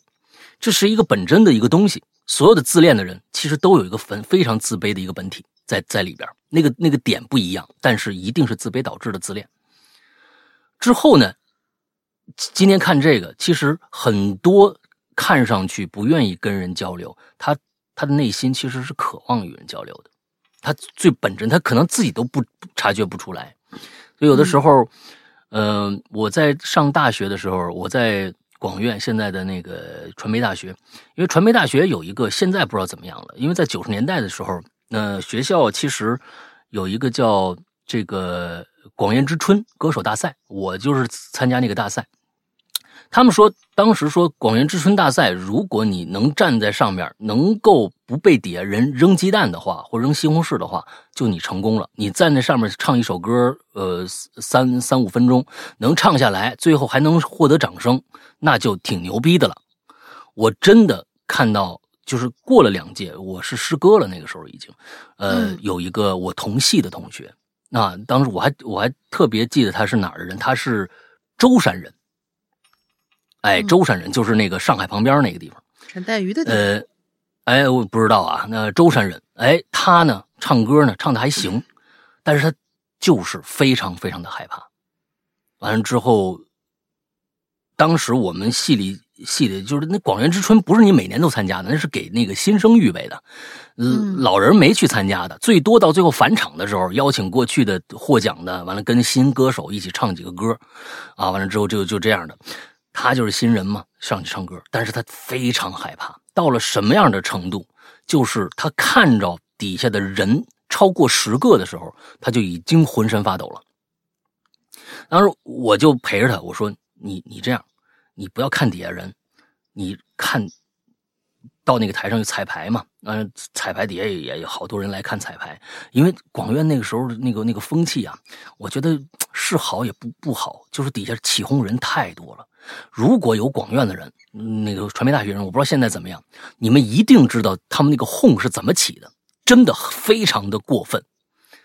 在九十年代那个时候，就两千年初的时候，那个那个那个真的是极致的起哄，就是不知道，因为那时候校校方吧也放得开，真的让你起哄，起哄起哄到什么程度，就是底下什么话都能听得着，完了，一。一喊一起来吧，你有有小小姑娘在上面唱歌，你只要在小小姑娘唱歌，唱的她唱的不怎么样，但是长得极其漂亮的话，底下就是就是这个妹妹妹妹，你快点下来，什么就这种就啊，我就就是他就故意捣乱，什么就是扔扔臭馒头的，真扔啊，还真扔啊，真真扔臭鸡蛋、臭馒头，真扔，当然不是那个那个不是就是。呃，就是非常普遍的，但是真扔，真有人往上扔东西，就是你你表演的差的话，不是这不是假话，不是一个一个虚张声势或者怎么着的，我真以为就是这么说，就是哎，你只要不要让臭鸡蛋把你哼下来的话，我心想还真谁真带臭鸡蛋呢？真扔臭鸡蛋馒头，真有扔馒头的 啊！臭鸡蛋那得那得攒，馒头随时随时大食堂就能拿到，你知道吧？哎，几个人撕吧撕吧就往下扔，就是真的。呃，校方也有管的，根本管不住。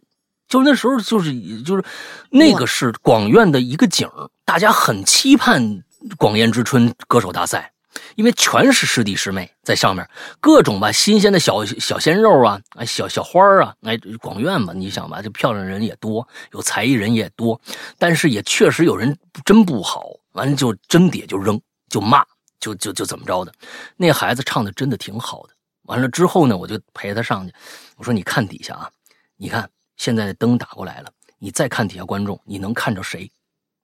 其实啊，那个强光对面强光其实看不清楚，看不太清楚。我说你对着灯唱好不好？因为灯正好是一个平视，呃，远处有一个有一个灯，你对着灯唱，你不要管底下有有什么人，因为你唱的很好。”你绝对不会那么怎么样怎么样的，当然最后的结果呢不是特别好，他上去以后也真的是浑身发抖。但是我是觉得挑战自己对于这些人来说，挑战自己是一个非常非常重要的一个事儿。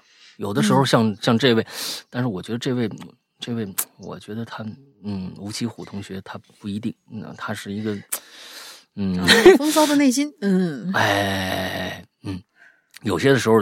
参加一些集体活动，完了之后跟别人交流交流，是真的是好事儿。嗯，是的好事儿。是的，好的，就下面一个懒得起名啊，也也拦过来来了啊。哈喽，家人们好，石阳哥打铃铃好，我是棉花啊。因为学业繁忙，好久没听哈喽怪谈了，可给我想死了。这个下下指啥呢？床下、窗下，还是令人下头的事呢？嗯，捏嗯。今天我就来跟大家讲讲我关于下的那些事儿。哎，我忽然“捏”这个词儿啊，咱们过去是不是有个口头禅啊？是的呢。就有一个人，不是，就是过去有一个人经常写稿子，有个口头禅，嗯，嗯呢，呢，哦，对，呢，那个是呢，对吧？嗯啊，呢啊，我和那时候我和孙一礼是吧？呢啊，是吧？嗯，呃，忽然想起这个这个这个事儿来了。到过，就是这个干嘛都说个句，说后面加个那，嗯，嗯记得啊，那我和孙毅的时候就就是这样的，我们就这这篇就这么念啊。记得那是一个没有月亮的周末的早上，嗯呢，我大家听过以前的，肯定就想起来了啊。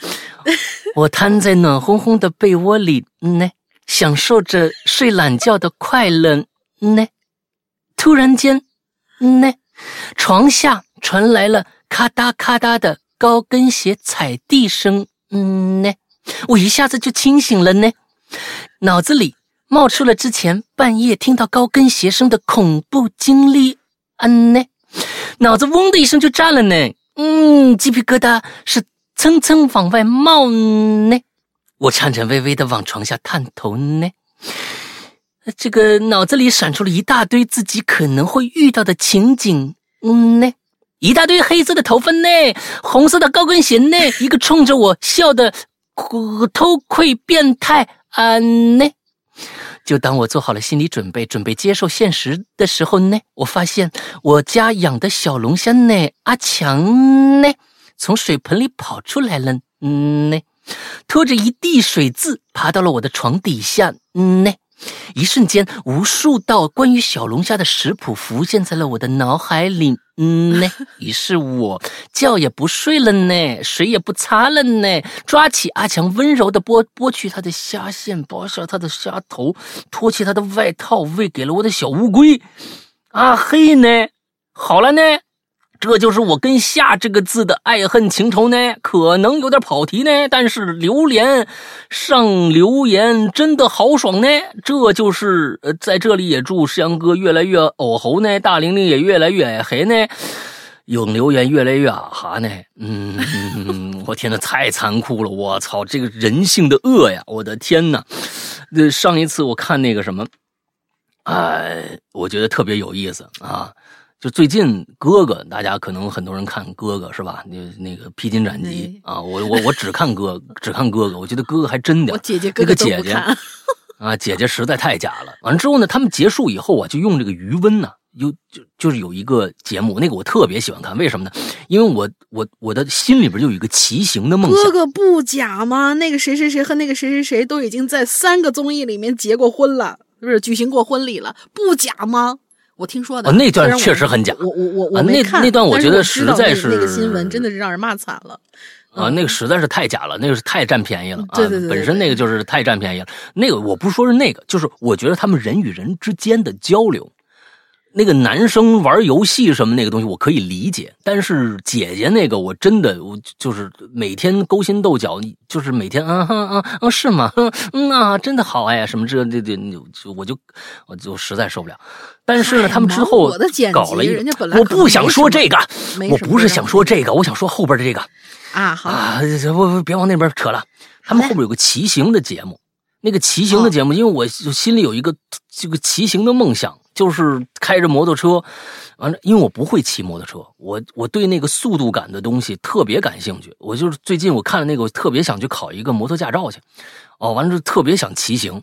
之后里边啊，他们那个有有一期节目说到了他们去海边儿嗯他们去海边儿之后啊，他们在海海海滩里面拿那个那个那个那个工具抓那个皮皮虾，还有什么东西的？哎，我想说的是这儿，就我看到他那个小龙虾呀，就想到了这个这个这个谁呀？呃，郝云和一个孩子的对话，就一个一句，我觉得那句话给我真把我逗笑了，真的，就那孩子呀，突然在在沙滩上捡着一个那个呃小小小龙虾，不是小龙虾，那个那就是寄居蟹，嗯捡着一寄居蟹，就跟那个说：“叔叔，叔叔，你看我捡着这个寄居蟹啊，寄居蟹。”郝云说：“啊，怎么了？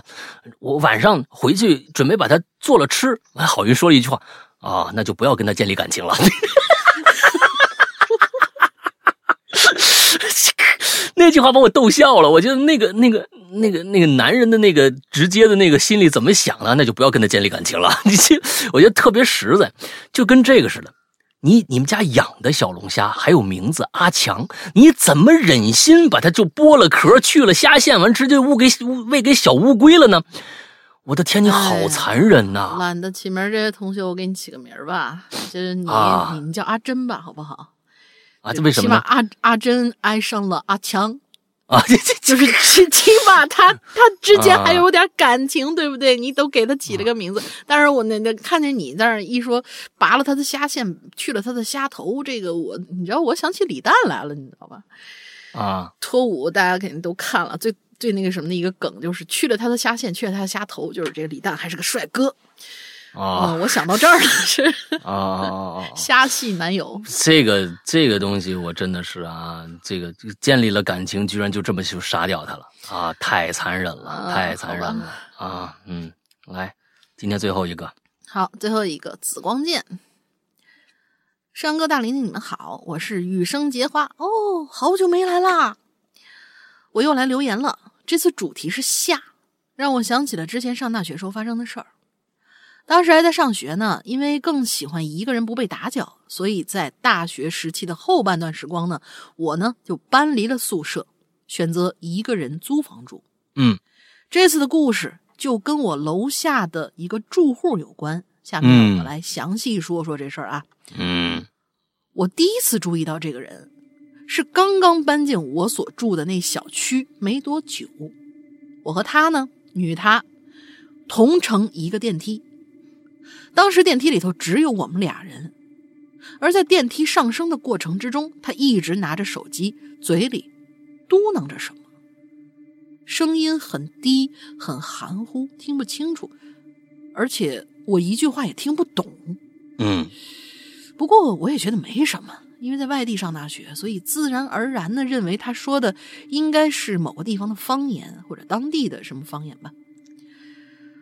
当时冬天啊，他呢穿着一件红色的棉服，头上戴着一个红色的发饰，看上去很年轻，也就三十左右的样子。但是呢，怎么说呢，就感觉他的着装审美和这年龄又有点不太相符，嗯所以我就对他多了一球球关注。从电梯亮着的楼层数来看，他应该就住在我所住的楼层的下面一层。后来我又碰到他好多次，但久而久之呢，我就开始发现有些奇怪了。嗯因为呢，我不仅是在电梯口或者上电梯的时候遇到过他，在我从我所在的楼层下电梯的时候，也碰到过他。他呢，就站在电梯里，然后在电梯停在我楼下那层时候离开。你的嗯意思是，他从电梯里跟你一块儿出去，还是还是怎么着？这个离开，嗯他的终点站一直都在我的楼下那一层，在我的印象里，他好像从来没有乘电梯到过一楼，也没有在除电梯以外的其他地方碰到过他。每次碰到他的时候，他要么已经在电梯口等着了，要么就是在我下楼上学或者出去玩的时候，他已经在电梯里边了。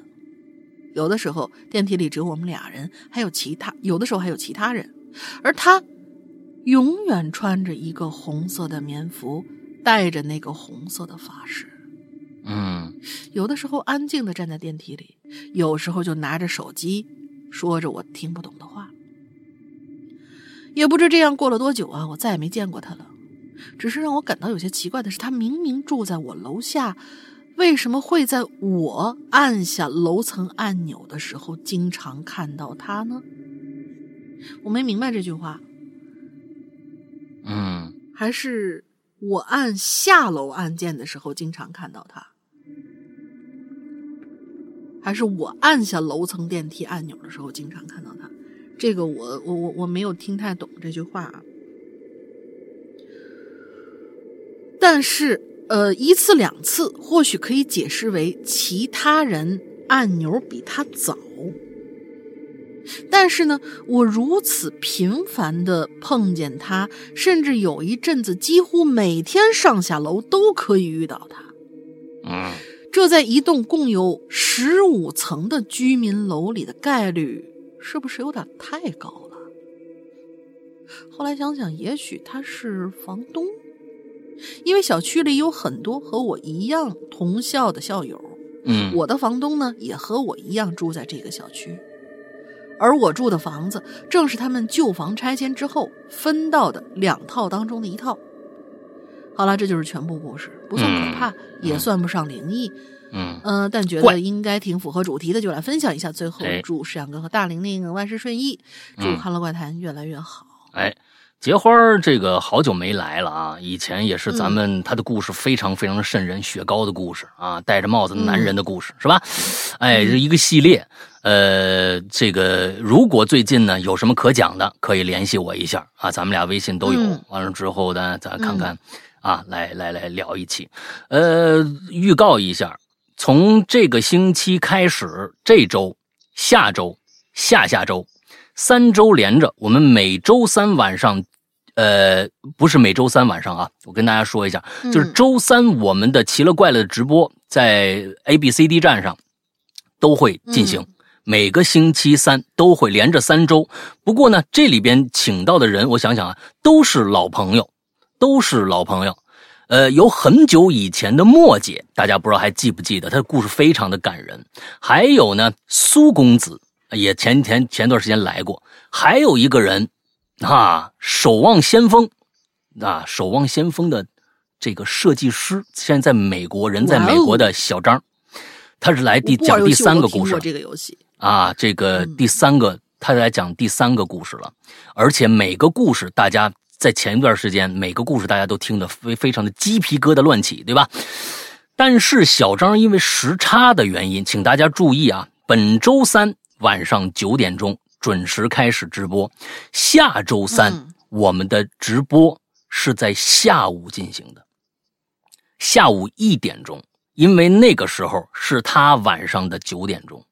是他晚上的嗯九点钟，我我们如果是晚上九点钟呢，是他那儿晚上的五点钟，早凌晨的五点钟，说没法做做节目，所以啊，嗯呃，我们把下周三的直播定在了下午一点。我到时候会在 A B C D 站上发通知，呃，发那个呃这个直播的预告。那个直播你们只要只要只要 follow 了，就是跟进了，到时候会给你那个弹那个那个提示的。不过呢，下午一点钟，我估计很多人上班可能就来不了了。但是，嗯，估计你们要听到这期节目，那就应该是明年的三四月份了啊。哈 所以能来的就尽量来。嗯再下一周，第三周连着的第三周，还是晚上的九点钟，A B C D 站，莫姐，好，啊呃，大家一定记住这个预告啊，一定记住这个下午三点钟是吗？下就是下周的一一点下周的。下周的周三的一点钟，啊一点钟，我我脑子里换算了一下子，刚刚啊。是十三点钟，十三十三点钟，对对对十三点钟。对。哎，那个大概清楚啊，下周啊是下周，不是这周啊，就是这个，嗯，大家反正去这个 A B C D 站，呃，进我们的主页底下都有一个订阅的那个通知的，我们有一个预约直播预约，大家预约上就嗯。就肯定跑不了，到时候肯定给你推送，好吧？呃，那嗯。OK，今天的那、今天的节目到这儿了啊、这是咱们我想想啊，还有不到哎，就差差不多就十天左右的时间了，十天左右的时间，不到十天了，我们十一月份的每年只有两次的打折季就要过了，请大家呢对我们节目感兴趣的啊，以以前一直对感兴趣还没有入会员的朋友，抓紧这个时间，能便宜是是一点儿能便宜点儿是一点儿去这个呃这个了解一下我们的会员。啊，我们的会员，呃，我们的会员是在我们的阿波波里边，安卓、苹果都有啊。以前我们每期节目基本上都都那个都说，现在呢，很多的平台啊不让我们介绍我们自己的这个阿波波啊，呃，这个所以呢，我们一说多了，他们就不让我们上节目，就就把我们节目下掉了啊。嗯，这这帮可恶的资本家，打倒资本主义啊，就这帮人混蛋。呃，之后呢，呃。所以呢，我在这儿就简单的说两句。大家如果对我们的打折季，还有对我们的会员，哈，甚至对我就已经是会员还没有进群的朋友，这些人都赶紧去加一个绿色图标、可聊天、可付费的那么一个社交软件，加那么一个号，叫做“鬼影会员全拼”。鬼影会员全拼这样的一个号，去加我们的工作人员，完了之后在里面可以处处理所有的事情。在这里多说一句，安卓用户非常抱歉，安卓用户非常抱歉，你们现在是没有办法正常注册用户的，因为那个手机码啊，就是那个那个手机验证码回来以后，你填进去是无效的，因为我们受到了黑客攻击，所以呢，我们就把这个功能暂时关闭掉了。所以现在安卓用户。